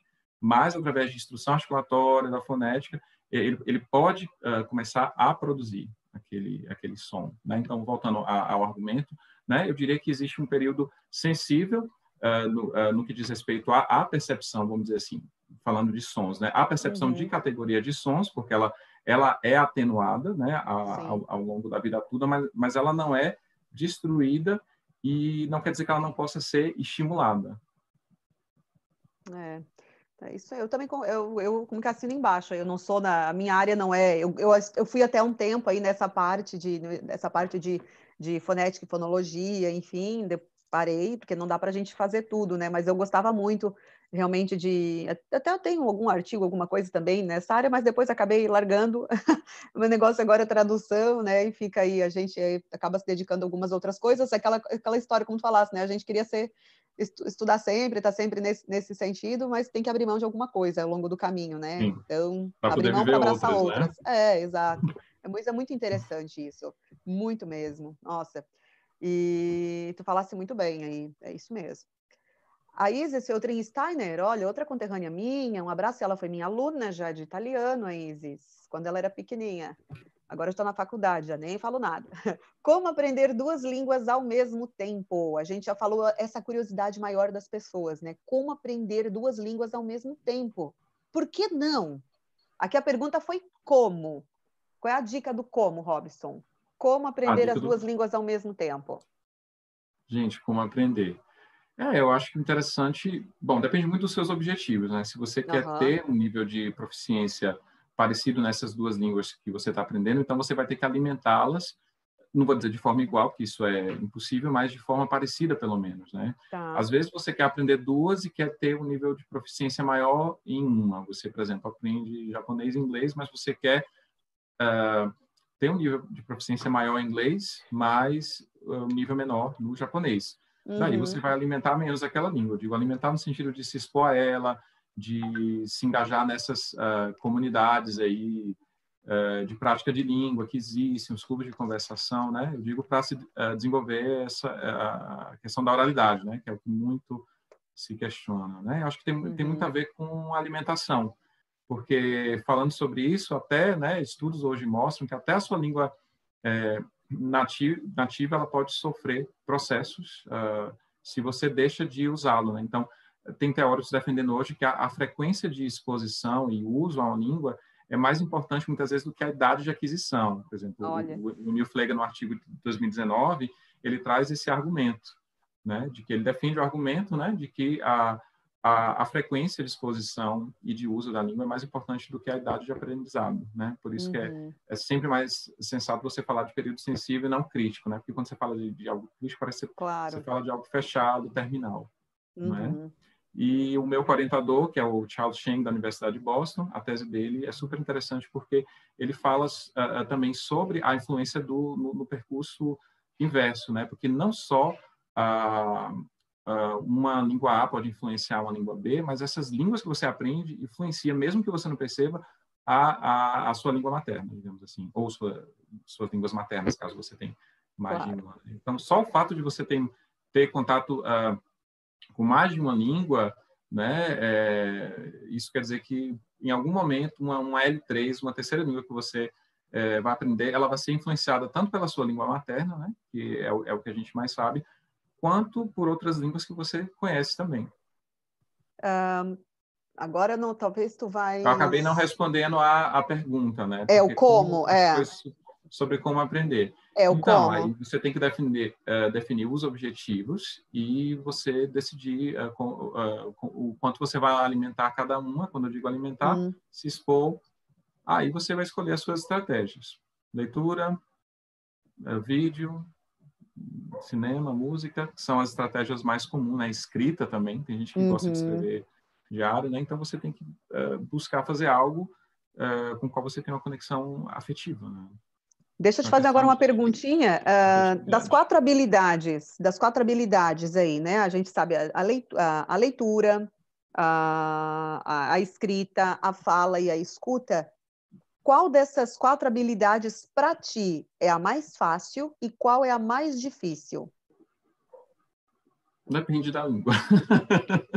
Pelo menos Depende. falando do, do, meu, do meu processo. Claro, da tua experiência. Normalmente, a oralidade, a gente talvez por eu nunca ter aprendido fora, né, ter aprendido tudo aqui, ou, enfim, acho que tem muito a ver com a frequência também de, de uso, né? Talvez porque a frequência de uso da, da, da gente quando a gente faz um, um, curso de idiomas é o quê? É duas, três horas por semana no máximo, né? Isso. E sendo que nessas duas, três horas você ainda divide o tempo com mais umas 10 ou 12 pessoas, né? Ou seis pessoas que sejam, né? Uhum. Então, quanto tempo realmente você tem praticado essa língua, né? A gente se ilude achando que a gente está praticando essa língua duas horas, mas é. aí tem um professor que fala 40% do tempo da aula, né? Então, na realidade, qualquer progresso é, é motivo para se celebrar, né? Porque, na verdade, você tem muito uh, menos uh, circunstâncias para praticar do que se imagina. Né? Verdade, é. Estava aqui pensando, é verdade, é, é, e, e, desse, desse 40% né, que o professor fala na, durante a aula, porque, claro, tem que explicar, tem isso, mas é, é, é o, muitos ainda, ainda têm esse medo, né, realmente, de se expressar, né, ah, fazer uma leitura, tem gente, claro, tem N fatores, né, que é mais tímido, é aquela a cobrança, e quanto mais mais adulto é o aprendiz, né, o estudante, mais medo tem, né? A criança não tem medo. Acho que até a gente retorna àquela questão da criança, da idade que vai ficando difícil, porque a criança se falou, a criança não questiona por que que, né, é, Apple é Apple, por que que é pineapple, não é, né? E por que que abacaxi? Não, não quer saber. Ah, tá, é isso, Sim. beleza. Ah, é bottle, é bottle, uhum. ah, beleza. Agora não, o, o, o, adulto ele vai querer. Por que, que bottle se escreve com dois T's e eu pronuncio esse R, ou, eh, sabe? Por que, ah, mas eu escutei assim? Ou não, por que, que é Apple, né? O outro, sabe, essas diferenças, as variações, já quer saber tudo, então, uhum. nos mínimos detalhes. E isso acaba uh, dificultando também, né? Não, uh, claro sem falar também é que... importante, mas o ponto que você trouxe sobre as crianças é, me faz é. refletir sobre algo que as pessoas dizem comumente. Ah, quando você é criança é mais fácil. Eu acho que é uma questão uhum. muito relativa. Se você pensa no processo de aquisição de uma ou mais, ou mais línguas maternas, quantos uhum. anos uma criança não leva nesse processo de aquisição?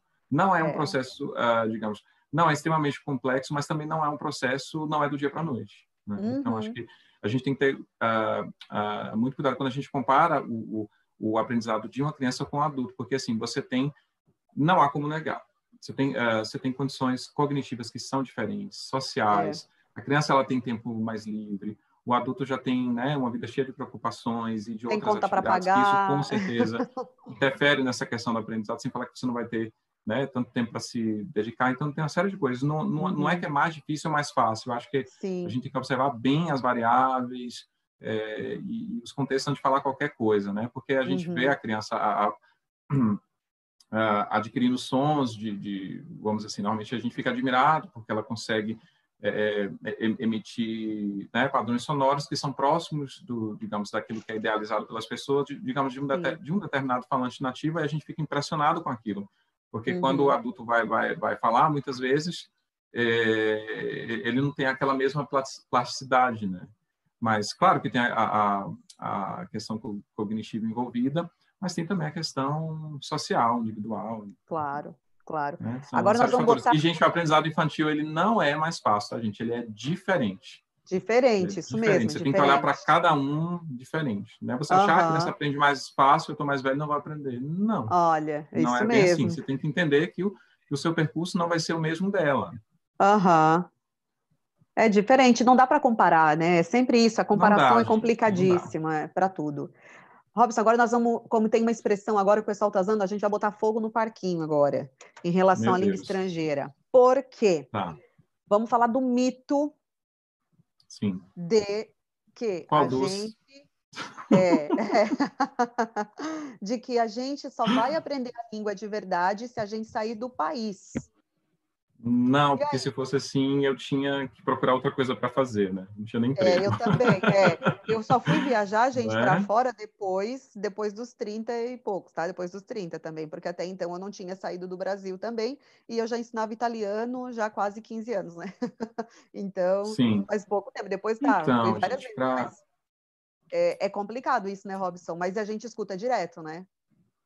É, bom, para trazer um pouco da minha experiência, que é muito parecida com a de Carla e de muitos outros autodidatas que não viajaram, então a gente né, assegura para vocês que é possível sim aprender uma língua sem sair do país, porque não é o fato de você estar em um território geográfico é, é, que vai fazer você falar outra língua. Uhum. É a questão do tem, tem, alguns teóricos da área de, inclusive tem uma área chamada study abroad, né, que é é uma área da linguística aplicada, né, tem interface com aquisição, que é a área de, de que estuda os efeitos da, inclusive da mobilidade é, estudantil, né, é, tá. e até de período de, de residência e, e, de migração uh, na aquisição, e nem sempre aquele indivíduo que migrou e que é, morou em outro país, ele não é garantido que ele vai que ele vai ter fluência, vai depender do tem um termo chamado language engagement, vai depender do engajamento linguístico dele, uhum. do quanto ele se envolve com as comunidades, né? Por exemplo, que às vezes sai um brasileiro que vai morar nos Estados Unidos, mas ele mora numa comunidade brasileira, né? Então, Sim. depende muito do seu, do, do, do, dos seus contextos. Claro que a imersão ajuda, né? Eu não vou ser hipócrita dizer que,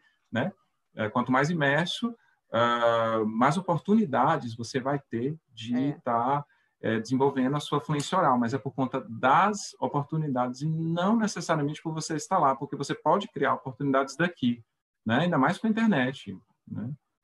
Eu, claro que, que você, estando costumo... num país, você vai estar mais motivado, talvez. É. Né? Tem gente que precisa dessa motivação. Não, né? é conhecimento cultural, é conhecimento cultural, né? aí vai depender, claro, tem N coisas, né? Mas sabe o que eu costumo falar, Robson, quando alguém me, me, me, me apresenta esse tipo de, de, de fala?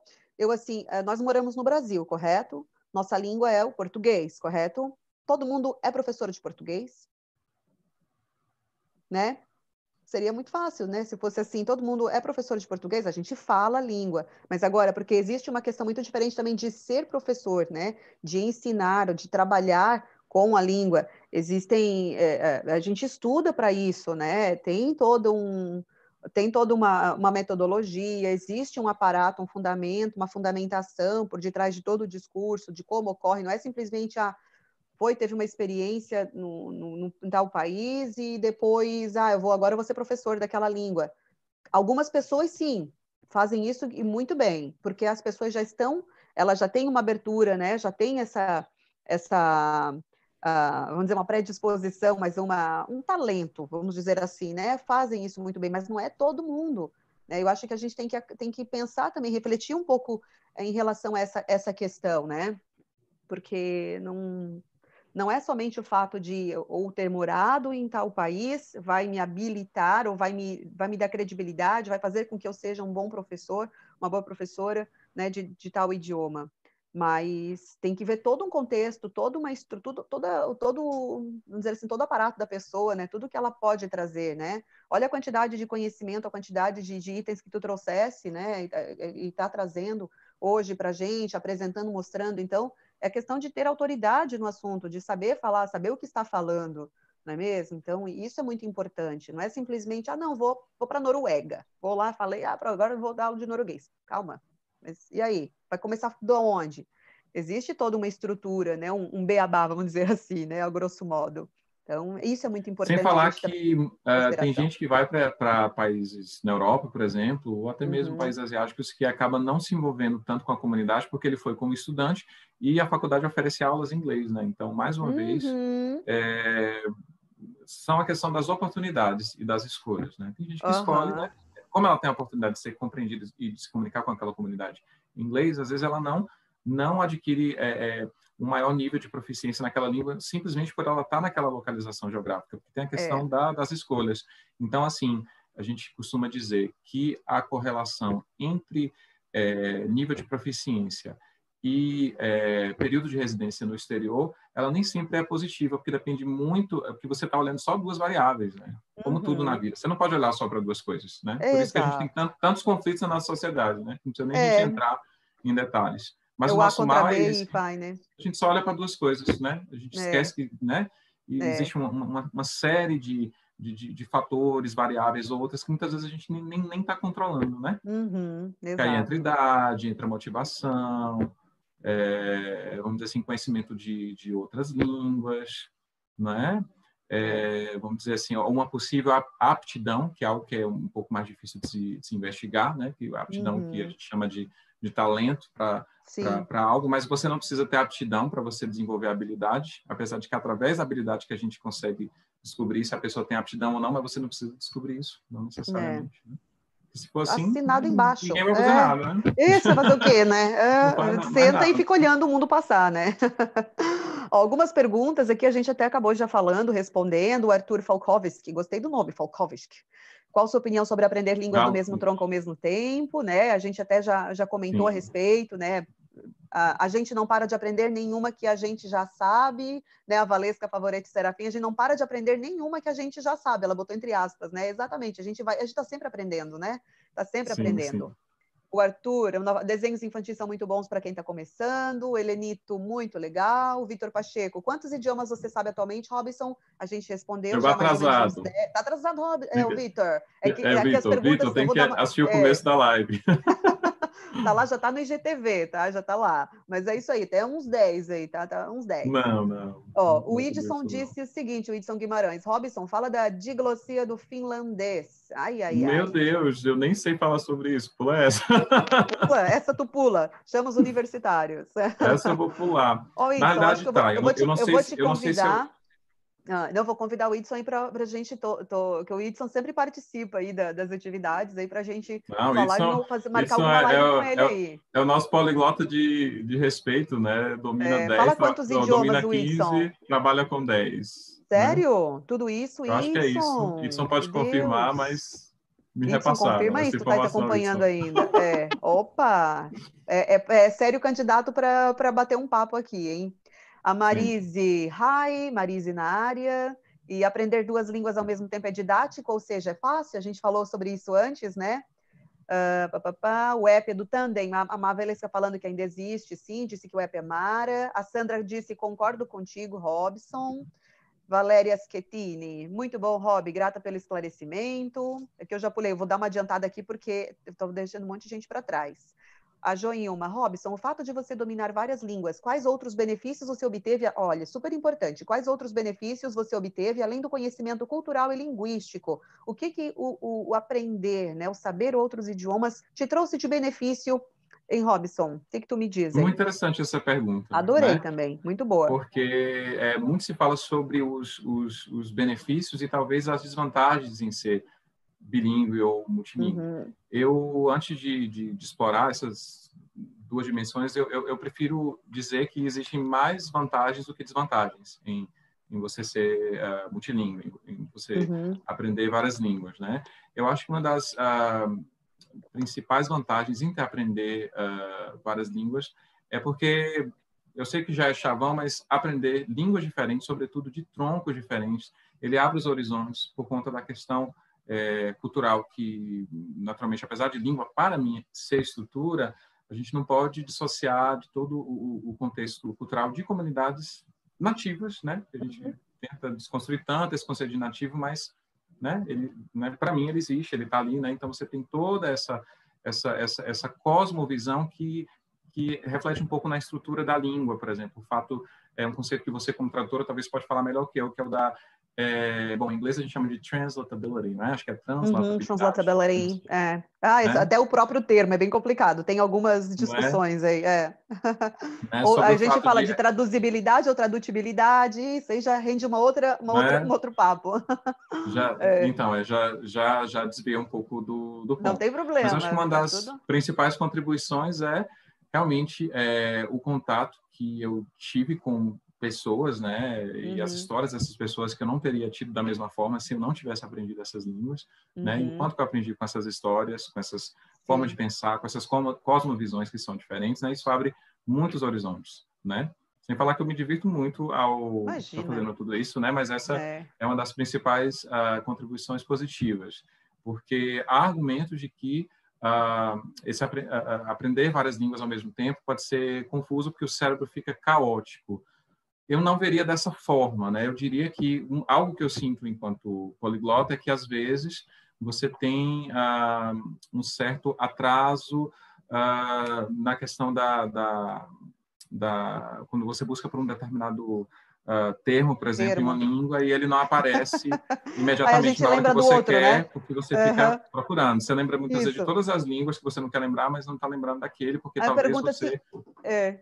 Isso acontece né? então, direto. Talvez, né? Talvez essa seria uma das únicas desvantagens que eu consigo pensar. Ah, assim, eu não mas, acho desvantagem, mas, mas eu acho louco, é. Mas é, é que realmente, é, não, mas, mas, é que isso É que dá uma, dá uma impressão existe, ruim, né? a gente não gosta, né? né? Parece, bah, parece que eu não sei, né? O que, que eu estou fazendo, meu Deus? Uhum. Parece que estou uhum. regredindo, né? Tem umas coisas do tipo, né? sim, né? Ah, tá, sim. como é que eu digo é, coruja aqui? Tá, em italiano, pá, lembrei em italiano, esqueci, agora como é que é em espanhol? E agora? Pá, é? aí eu falo, pá, espera um pouquinho, não lembro, me desculpa.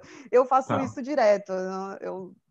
Né? Eu não sei se tu, qual o recurso que tu acaba pegando aí quando acontece esse tipo de coisa. Ah, Pede acontece, a gente vai procurar? dicionário, né? Claro. Eu não sou é o Deus. que dá, né? Eu adoro dicionário. A gente precisa dos dicionários, né? Eu gosto. Uhum. Eu, isso é muito legal. Então, é um cérebro caótico, né? Olha, gostei do termo. É. Ó, a Valesca, eu vou dar uma adiantada também nos outros comentários para a gente tentar chegar no tempo. Gosto da Fundamental Difference Hypothesis também, do, eu não sei se é de Kaiser ou de Kaiser, acho que é de Kaiser testou acho é essa teoria, eu acho que é de Kaiser, né? Testou essa teoria, uhum. encontrou que depois da infância, processos de aprendizagem explícitos, e continua, acho que ela ia continuar. Uh, the robustness of critical period effects in second language acquisition, tá, tá, tá. ela colocou ali toda o, ela colocou o nome, né? The Robustness of Critical Period Effects in Second Language Acquisition. Legal. Uhum. Ele também afirma que mesmo após a infância é possível aprender implicitamente se alguém está imerso na linguagem ou possui altos níveis de capacidade analítica verbal. Falando em relação àquela questão da criança, né? Do período crítico ali, Sim. o período... Uh, o que indica a necessidade de revisar o CPH, pois essa depende apenas de aquisição implícita de linguagem. Legal. A Valesca da área também? É, né? Sim, sim, é linguista. Uhum. É linguista, por isso, tudo completinho. E ela botou outro, outro artigo aqui, ah, eu vou colocar depois isso aqui tudo, vai ficar nos comentários, vou colocar ali na, na, descrição, Valesca, tá? Essas tuas dicas aí, esses artigos. Ela colocou outro um artigo aqui também, né? Critical Evidence, a Test of Critical Period Hypothesis, olha, para aquisição né, da segunda linguagem, segunda língua, aliás, Uh, pá, pá, pá, deixa eu ver aqui o que mais. Mas é importante destacar que fatores socioeconômicos e a quantidade de educação formal também influenciam quão bem os imigrantes uh, aprenderão uma língua estrangeira, uma L2. Né? Casou com tudo, uh, casou com tudo que nosso maravilhoso disse. Olha só. a Magna Robson, meu doutor, a Isis, Carla maravilhosa, saudades da aula de italiano, abraço, Isis, olha, que bom, fico feliz que acompanhou, que estava acompanhando a nossa live aqui, a nossa entrevista, um bate-papo, vamos dizer assim, né? O Idson, se fosse assim, quem fala 15, 20 línguas teria que ter morado em 15, 20 países. Já pensou? Meu Deus do céu, dinheiro para tudo isso, né? Porque não é fácil, gente, olha, hum, é, é, é complicado, né? E ainda tem gente que pergunta isso, e parece que a gente fica assim, ah, tem uma hora que cansa de tu responder, ah, tá, já fosse, conhecesse, hum. aí a gente faz aquela cara, né, de paisagem. Ai, meu Deus, porque chega um momento que enche o saco, né? Eu, nossa, eu escutei muito disso. Não, mas eu uh, entendo as pessoas, eu entendo que elas tenham é, essas dúvidas, mas né? É que é mas a gente fica eu... assim, fica meio, né, chateado às vezes, não é? É, mas acho que eu já estou acostumado, assim, porque muitos desses mitos eu, eu só consegui desconstruir porque eu sou linguista, eu sou claro. da linguagem. Uhum. Né? Não dá para levar para o lado pessoal, né? pesquisa, né? É. Né? Então, a gente, o papel da gente é, é, informar pelo menos a nossa versão da história, né? Isso, isso mesmo, Porque perfeito. Na ciência Robson. nada é fechado, mas aí pelo menos eu levo, né? A, é. o que eu tenho de experiência uhum. e a, a, a, minha interpretação né, dessa, dessa realidade, né? Que, uh, Convence outras, né? apresentando né? conteúdo, né? Isso aí, é, perfeito. O Vitor, com a internet nós vamos a qualquer lugar. Exato, né? Hoje, meu Deus, nem comento, nem, olha, internet veio para ajudar. Tem muita coisa, a gente sabe que tem muita coisa negativa, muita coisa ruim, mas a gente tem que aproveitar o que tem de bom, né? Como agora, por exemplo, esse momento que a gente está tendo de conversar, de trocar ideias, né? Isso, isso que é legal. Uh, a Magna Robson é um profissional de excelência fora as pessoas que moram fora e não aprendem nada da língua do país, né? Como a gente é 18, o Edson disse que 18, Edson 18 línguas, meu Deus do céu, né? Olha, fiquei até com medo agora. O Vitor, você estimula múltiplas áreas ao mesmo tempo, né, do cérebro, né? Uh, enfim, essa foi boa, mas, é, mas isso é verdade, né? A gente tem que, uh, a gente acaba estimulando né? Tem até aquela brincadeira que a gente deixa o alemão, né? Quando vai aprender um idioma estrangeiro, deixa o, alemão para trás, né? O Alzheimer, né? aquela piadinha que a gente sempre escuta, né? Que aprender estimula o cérebro, é uma das atividades realmente, como atividades eh, manuais, né? Tricô, crochê, essas coisas Sim. assim, pintura. Porque quando você aprende uma língua que é de uma tipologia diferente, ela, ela te força a, a você estruturar uhum. é, os elementos uh, né? Da, das frases de forma é, é, diferente, né? Então, uhum. acaba que acaba que você você tem um, um digamos assim um, um, exercício mental muito grande e eu, eu percebo uhum. isso quando você aprende uma língua que é de de outro alfabeto, né? Aí você, uhum. né? Aí são, hum. são, são vários processos envolvidos ali, né? Meu Deus. Então, com essa experiência é. mais recente que eu tive, né? Eu percebo que né, ali eu acho que eu não vou dar Alzheimer nunca, né? Se eu, se eu tivesse aprendido só chinês ou japonês, acho que eu não daria Alzheimer nunca, porque só ficar meio maluco, né? Você tem um, né, é, uhum. um esforço intelectual muito grande empregado. Claro, né? é, é verdade. Nossa.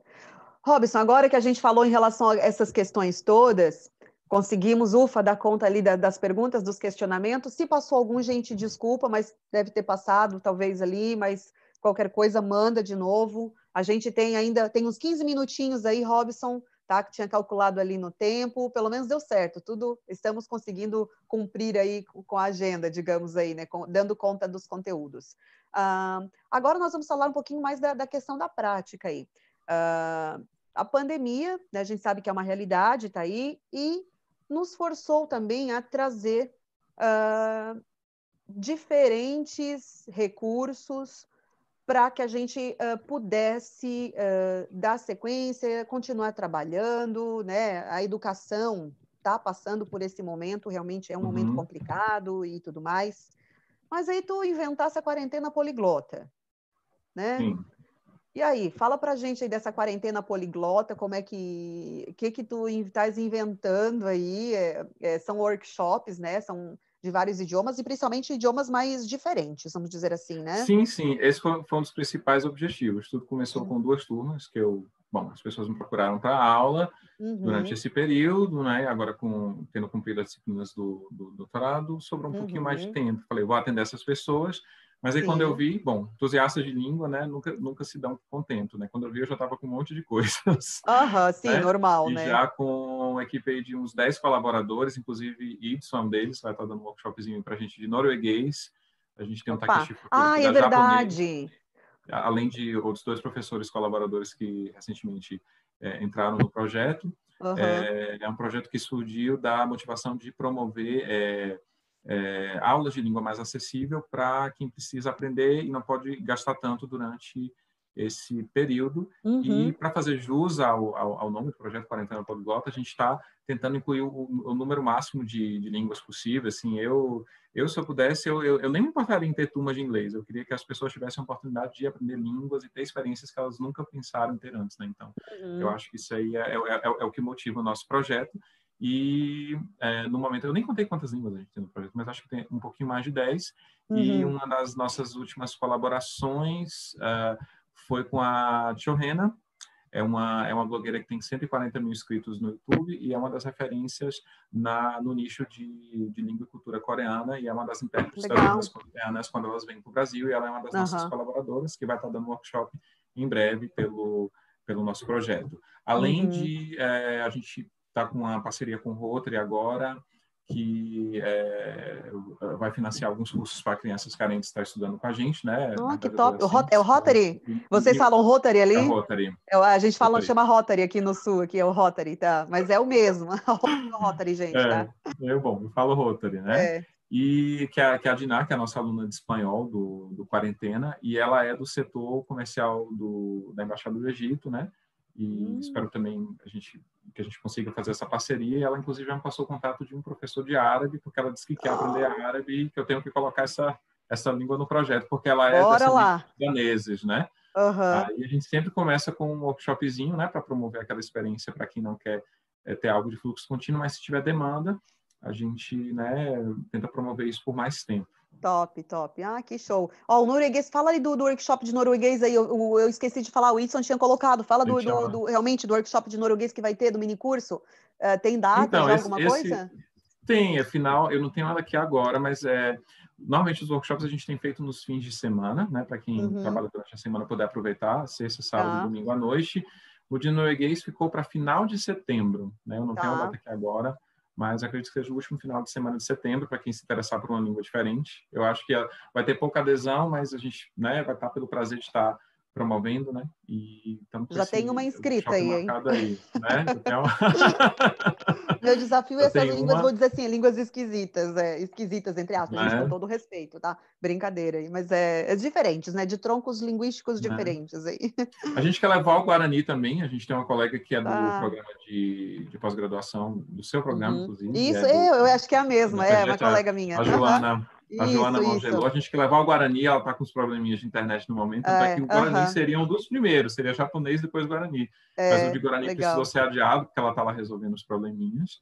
Uhum. Mas a gente vai ter Guarani também, que é. Ótimo. Né, né, se tem uma língua que é brasileira, Sim. é uma das línguas que é brasileira, de fato. É, eu a até Guarani, semana passada. um pouco sobre essa realidade. Né? Sim, semana passada, e, e, é muito interessante a questão do Guarani. Na semana passada, aqui no meu perfil no, no Instagram, eu fiz tipo uma semana de é, o mapa etimológico do Brasil. Eu coloquei algumas, alguns nomes aí, ah, Pernambuco, Paraíba, Maranhão e são palavras, né, enfim, que, que vieram todas ali do, do Guarani, né, os nomes aí dos estados, alguns estados brasileiros, fiz uma semana e coloquei, foram cinco nomes, é, inclus, e, e, e, o Guarani muito presente, aí teve gente que comentou mesmo assim, olha, eu acho que seria bom a gente falar um pouquinho mais do Guarani, então, de repente, até falar com a Joana, de repente, numa das, numa da, das lives de sexta, conversar com ela. Vamos ver ali como é que vai estar o caso da internet dela, né? Para a gente poder sim, conversar. Sim. Mas, de repente, fazer isso Acho seria, seria super ótimo. interessante, né? É uma figuraça. Né? É, é verdade. Aprendeu português ótimo. tardiamente, assim, né? Ela é de Foz do Iguaçu. É, exatamente. Aprendeu, ela pegava... Ela aprendeu ela... espanhol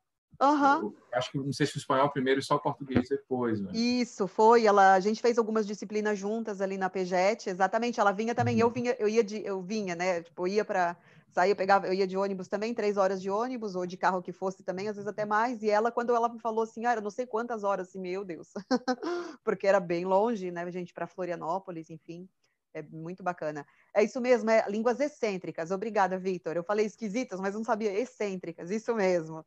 Ó, Magna o Robson é um gênio, é um figuraça, né? O Vitor, de novo, no japonês, por exemplo, com os kanjis, estimulamos a área linguística e a área artística, com certeza, porque para mim acaba sendo tudo desenho aquilo, né, gente? É, Carla, é Carla já legal, teve né? experiência, né, né Carla? Uh, é muito, é só para rir, né? Eu adorei, adorei, porque é um primeiro contato, assim, foi muito bacana, adorei, assim, o Takeshi é, é super, né, gente, gente fina, assim, muito querido, professor, né? E nossa, e tem que repetir, já a gente vai indicando, uma colega minha depois já fez, eu vi que ela fez na outra turma, e aí sim vai indo. A Ana Flávia, parabéns, Carly, parabéns, Robson, live incrível, valeu, Ana. Uh, a Maiana também disse parabéns, ela disse que gostou.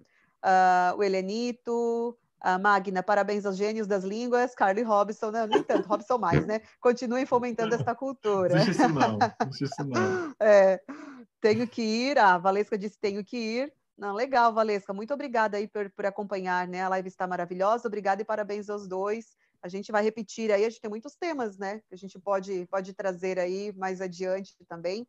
Mas agora, Robson, vamos aproveitar esses minutinhos que a gente tem uh, ah, para falar a respeito do. Deixa eu pegar aqui. Uh, fala aí da tua. que a gente não falou, acabou falando uma coisa e outra, mas o teu projeto aí relacionado à música. Explica para a gente como é que acontece. O que, que tem a ver a música e a língua estrangeira aí? E a língua estrangeira. Bom, eu diria que tem mais a ver do que a gente pensa, né? E é mais do que simplesmente usar a música para aprender língua estrangeira, porque uhum. ou segunda língua, né? Como eu prefiro claro. usar. É, bom, eu tenho uma conexão afetiva tão grande com essas duas áreas que essa interface acabou sendo um, o meu objeto de estudo no doutorado é, porque eu estou buscando compreender a correlação, né, até que ponto a aptidão musical, em termos de percepção de sons, ela uhum. ajuda uhum. uh, na pronúncia do tá. trabalho com inglês.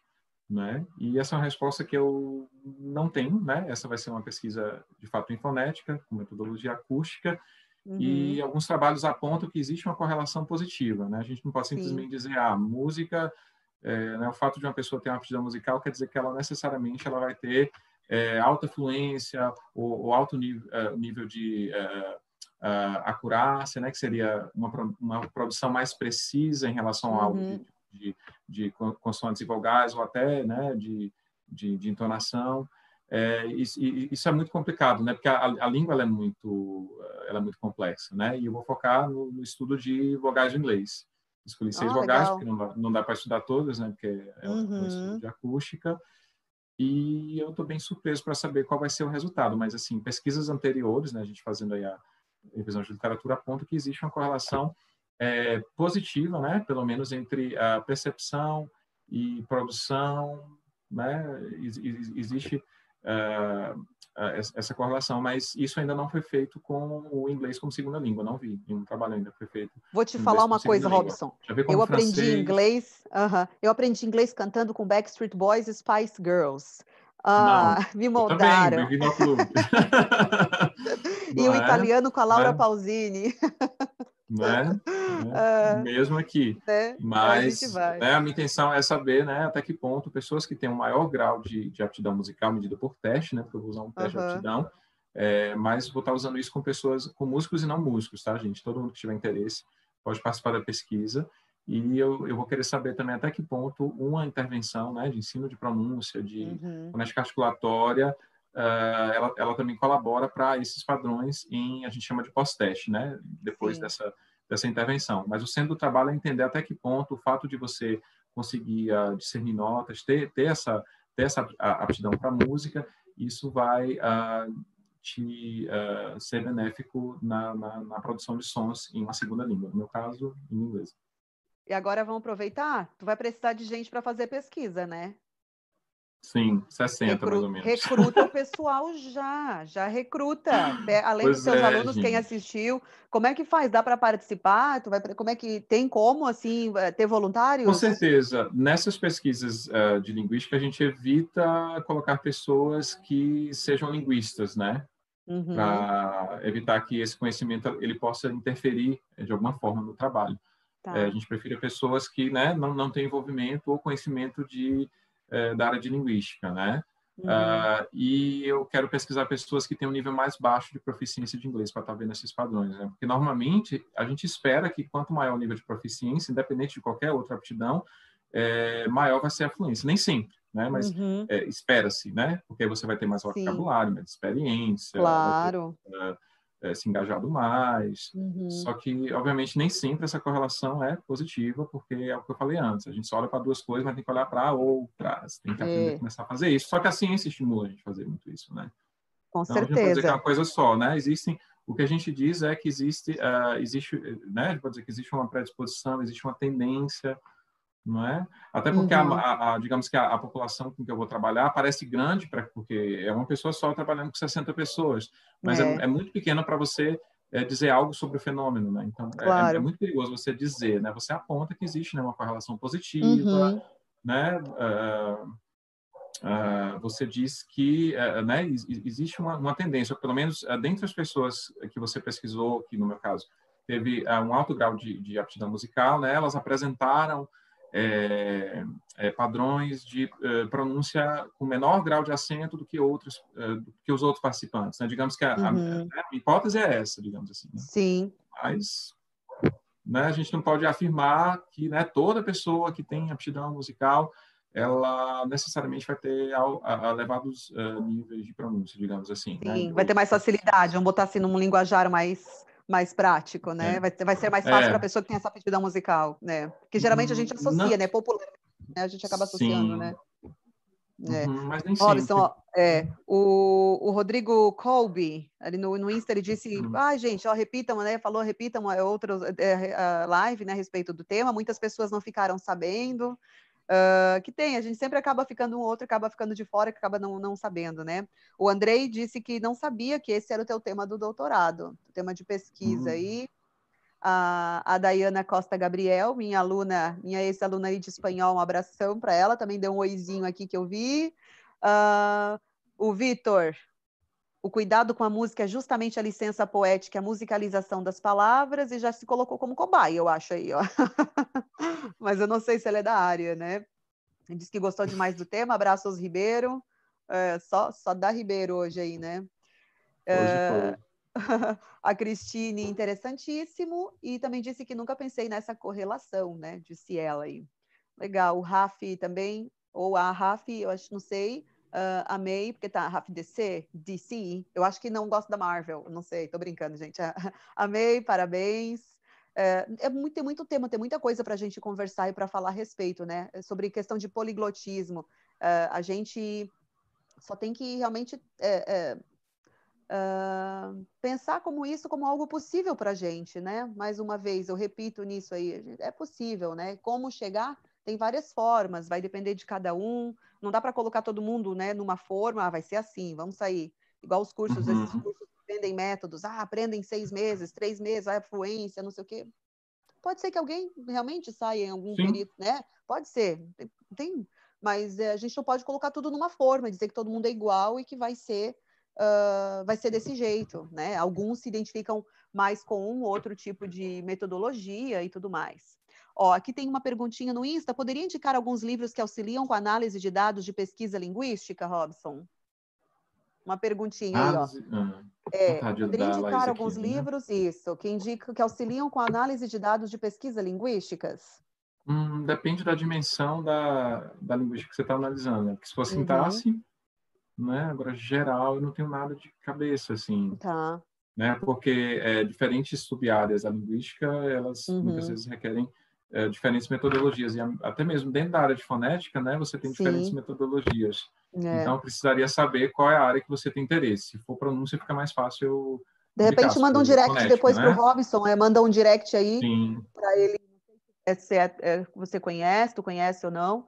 É. Manda, não, manda quem trabalha, quem trabalha, tá, talvez uma dica geral, quem trabalha com dados linguísticos precisa se familiarizar com uh, métodos estatísticos para organizar os dados, se uhum. uh, familiarizar com softwares para poder organização, o que eu tenho feito uhum. agora, né, porque não era da minha realidade da época do mestrado, que foi uma pesquisa mais de cunho antropológica, tá. é, de educação linguística, né, como a gente conhece aqui como linguística aplicada, só que agora a gente está na área de aquisição, né, então seriam tá, uma leitura geral para quem vai trabalhar com uma, uma, é, uma, população ou uma amostra maior, né, uhum. grande número de participantes, seria, seria áreas na, na leitura de, na, na, leituras na área de pesquisa quantitativa, assim, acho que é, é bem importante. Ah, legal. Olha, a Júlia. agora, mas posso passar algumas coisas. É, né? passa depois, de repente, a, a, a Laís, eu acho que era. Uh, a Socorro, parabéns por essa live. Maxwell também. A Júlia, quem nunca aprendeu a pronúncia ouvindo Queen ou Bon Jovi? Quem nunca, né? YouTube também entra nessa lista aí. Gente, agora chegou o momento daquela palhinha que o Robson vai fazer a capela. Ah. Não, gente, não tenho coragem. Fica para a próxima. Fica para a próxima. A gente música, marca, a gente né? combina, combina antes. Não, mas é que o nosso tempo está tá meio quase acabando. Daqui a pouco vai dar um sinal novamente. Uh, eu não sei se ficou alguma pergunta, algum questionamento. Manda aí para manda para mim ou para o Robson. A gente faz chegar a resposta, né? Uh, vai ser muito, muito, muito bacana. A gente, eu acho que assim foi, foi super válido, né? Uh, a questão da interação com vocês, com quem está acompanhando. Tem muita gente que é super gabaritada também, que está acompanhando, que entende pra caramba da área. E isso, nossa, fiquei sabendo agora, um ele fala 18 idiomas, né? Meu Deus do céu. Então, isso é, é maravilhoso. Ó, tem gente já dizendo para cantar, entende? A torcida aí, canta, canta. Vou colocar um vídeo lá no, nos meus stories. Isso, tá bom, hein? Mas coloca, então. Tá devendo. Vai, ficou, ficou devendo pro pessoal aí. Depois eu coloco aqui no YouTube também, eu aproveito. então, mas muito obrigada quem acompanhou, está acompanhando aqui pelo Instagram. Também o pessoal que está acompanhando no YouTube, muito obrigada de verdade. É, pelo tempo que vocês né, disponibilizaram aí, da, né, do tempo de vocês para acompanhar aqui essas duas horinhas com a gente, falando sobre língua e línguas, sobre línguas, sobre idiomas, aprendizado, como ser né, poliglota, como buscar o poliglotismo, que está ao nosso alcance. A gente não precisa ficar, é ótimo, né? Viajar, passear é muito bom, mas a, aquela questão de é como alguém falou ali, né? Senão quem fala 15, 20 línguas vai ter que ficar morando em 15, 20 países, já pensou, né? Aí seria bacana, claro, conhecer todas as, conhecer esses países todos assim, e, e, e, tudo mais. Mas eh, a gente sabe que não é, não é possível, né? Não é possível, não. É, não é fácil. Não é tão fácil assim, né? Uh, mas fica, uh, fica o, o nosso, uh, o nosso agradecimento, tá? Muito obrigada mesmo, Robson, principalmente a ti, também pela tua disponibilidade aí nessa sexta-feira. A gente vai com certeza aí promover, fazer outras, né, outras conversas na, em algumas, em alguma sexta-feira mais que, que está para depois, não digo agosto, porque agosto já está já tá com a agenda, tá, a agenda já está lotada ali, mas em setembro, de repente, a gente acaba marcando, e também alguém aí, que tem muitas pessoas com conteúdo ótimo para a gente trazer aqui na live de sexta, que está batizado a live de sexta, porque toda sexta-feira, às sete da noite, tem um tema interessante relacionado à comunicação e à linguagem para a gente.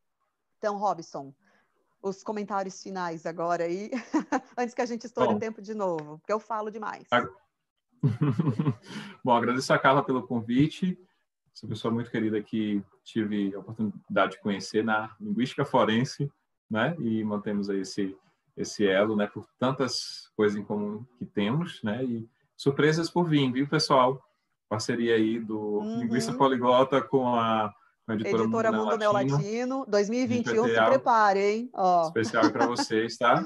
Já é. vamos ter essa, vamos, vamos ter um produto aí que acho que vocês vão gostar, tá? Só para, bom, deixar um spoiler assim bem, bem de longe. Agradeço uhum. a audiência. Eu sei que mesmo em tempos de pandemia tem tanta, tanta live, show, entrevista aí, né? Então é. agradeço por vocês terem ficado aqui com a gente, né? Espero que a gente consiga ter é, esclarecido dúvidas, mas se restou alguma coisa pode mandar para mim ou para a Carla. Se a gente não souber, a gente vai atrás dos especialistas dos nichos, né? Afinal de contas, a gente não é deles, Exato. Né? Não, consegue não dá para saber tudo, né? Uma área. Não. A gente, é vai a gente vai tentando se especializar aí ao longo do processo. Exatamente. Então tá, muito obrigada, Robson. Só vou deixar, não sai daí não, tá? Não sai daí, só Não vou sair. Espera finalizar aqui. Tô aqui. Espera finalizar. Só para passar o calendário das o calendário das lives de sexta desse mês aí também, ó. Semana que vem, dia 7, deixa eu pegar o calendário aqui para não me perder nos dias, gente. Aqui, agosto. Semana que vem, dia 7, uh, eu vou falar aí sobre que algumas vezes tem algum convidado, outras vezes eu eu falo live melhor que sertanejo, ó, ó tá bom. o Vitor falando. ah, então, na semana que vem, sexta-feira, a live de sexta vai ser sobre imaginação. Então, quem gosta de escrever, quem gosta ali de literatura, nós vamos falar sobre imaginação, a imaginação e a literatura, tá? o imaginário. Então, vai ser esse o tema. No dia 14, Uh, agora eu confundi agora 14 ou 21, gente. Olha, dia 14, deixa eu só conferir uma coisa agora aqui, que eu já estou perdida, se vai ser... É porque assim, eu tenho a dia 14 do dia 21, já está agendado. Deixa eu só ver. Dia 14, ah, dia 14 vai ser sobre políticas linguísticas. Uhum. Olha só, políticas linguísticas com a minha amiga aí, a Daiane Cortez. Ela trabalha com português língua estrangeira aqui na região. Então, vai ser super interessante. Ela atualmente é doutoranda em Ciências da Linguagem na Unesc. Ela, ela é formada em Letras pela UFSC também. Então, dia 14, nós vamos falar sobre políticas linguísticas. Dia 7, semana que vem, sobre imaginação, a literatura, o mundo não imaginário. Dia 14, políticas linguísticas. E dia 21, a gente vai falar sobre tradução e o ensino de língua estrangeira tá? Nós vamos falar sobre essa questão com a minha amiga do Ceará, a Antônia Sales, que também é da PGET. Um abração aí para a Antônia. E dia 28 ainda está na surpresa aqui, porque está para definir, mas eu já passei das próximas três semanas, então, se vocês quiserem acompanhar nas próximas sextas, sempre às 19 horas no YouTube e também pelo Instagram, tá certo, gente? Muito obrigada mais uma vez, uma boa noite. Robson, então agora tu vai falar um boa noite, tu vai te despedir o finlandês que fez sucesso Meu hoje. Vamos tá. lá. Tem, tem Vai lá, em finlandês. Vamos né? começar então, com o finlandês. Seria... É uma brincadeirinha aí. Te despede em tá. finlandês. Dá uma boa noite. Ah, Hyvää yötä kaikille. Então, boa noite para todos. Tá, não, mas agora calma aí, vamos falar outra aí em japonês. Vamos escrever, né? Ai, meu é... Deus. É, bom, bom, o japonês pode ser Oyasumi Nasai. Tá, eu não, eu lembrava, ela do ali eu lembrava alguma coisa. Outra, tá, as, as, entre aspas, as, as nossas neolatinas eu vou deixar, vamos pegar essas mais uh, excêntricas, como disse o nosso colega aí, o, o Vitor. Uh, norueguês, hum. tu lembra? Ah, norueguês é Gonat. Gonat. Ah, uhum. parecido, Gutenat. É parecido? Lembra, é, me lembrou é. com o alemão agora, né? É, legal. É. Interessante. E uma outra, outra eu deixo por ti, outra, mais uma aí, só para deixar de. Ah, eu acho que, se eu lembro gostinho. do holandês, o holandês era Rudenacht, não lembro se era assim. Parece oh, já com o alemão também, né? Isso, exatamente. É, é, é parecido. É, super parecido. Só, não são, não são tantas línguas, assim, parece que é um bocado de coisa, mas não é. É, não, mas é sim, vamos lá. Vamos falar em todas, então. Vai, vai fazendo. Inglês. é. Inglês, os mais, agora os mais normais. Entre né? aspas. Good, né? Um good night. Tá. Um francês, fazer um biquinho agora aí.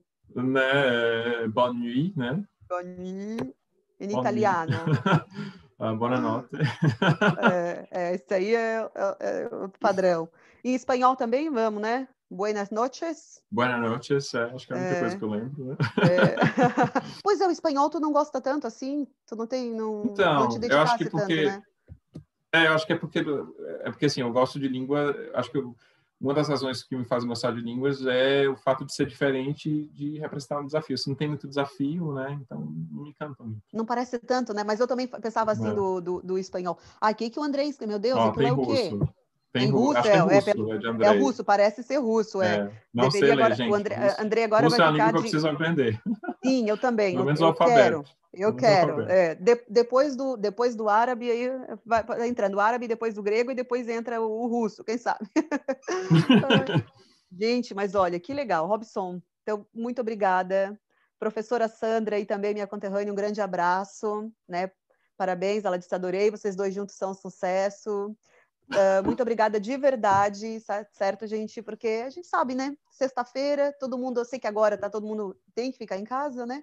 Mas uh, pode, poderiam ter feito outra coisa. Então, e ficaram aqui com a gente acompanhando. Então, isso que, que é muito bacana. Só lembrando, vai ficar então no podcast uh, Lendo com Carla Ribeiro, ok? Disponível também no, no iTunes e, enfim, todo, todos os, os, podcasts aí, todas as plataformas aí disponíveis para podcast.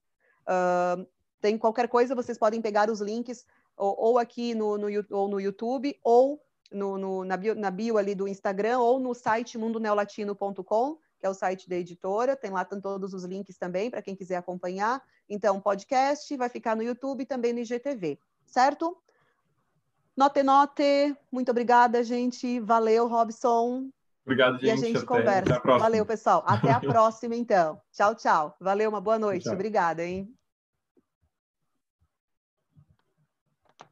Deixa eu encerrar aqui no YouTube também. Aqui onde se encerra. Dá a fotinha antes de encerrar. Ah, é verdade. Aqui. Tirei, você deixa... tirou? Foi. Tirei, Deu. vamos lá, deixa eu tirar aqui. Tchau, gente.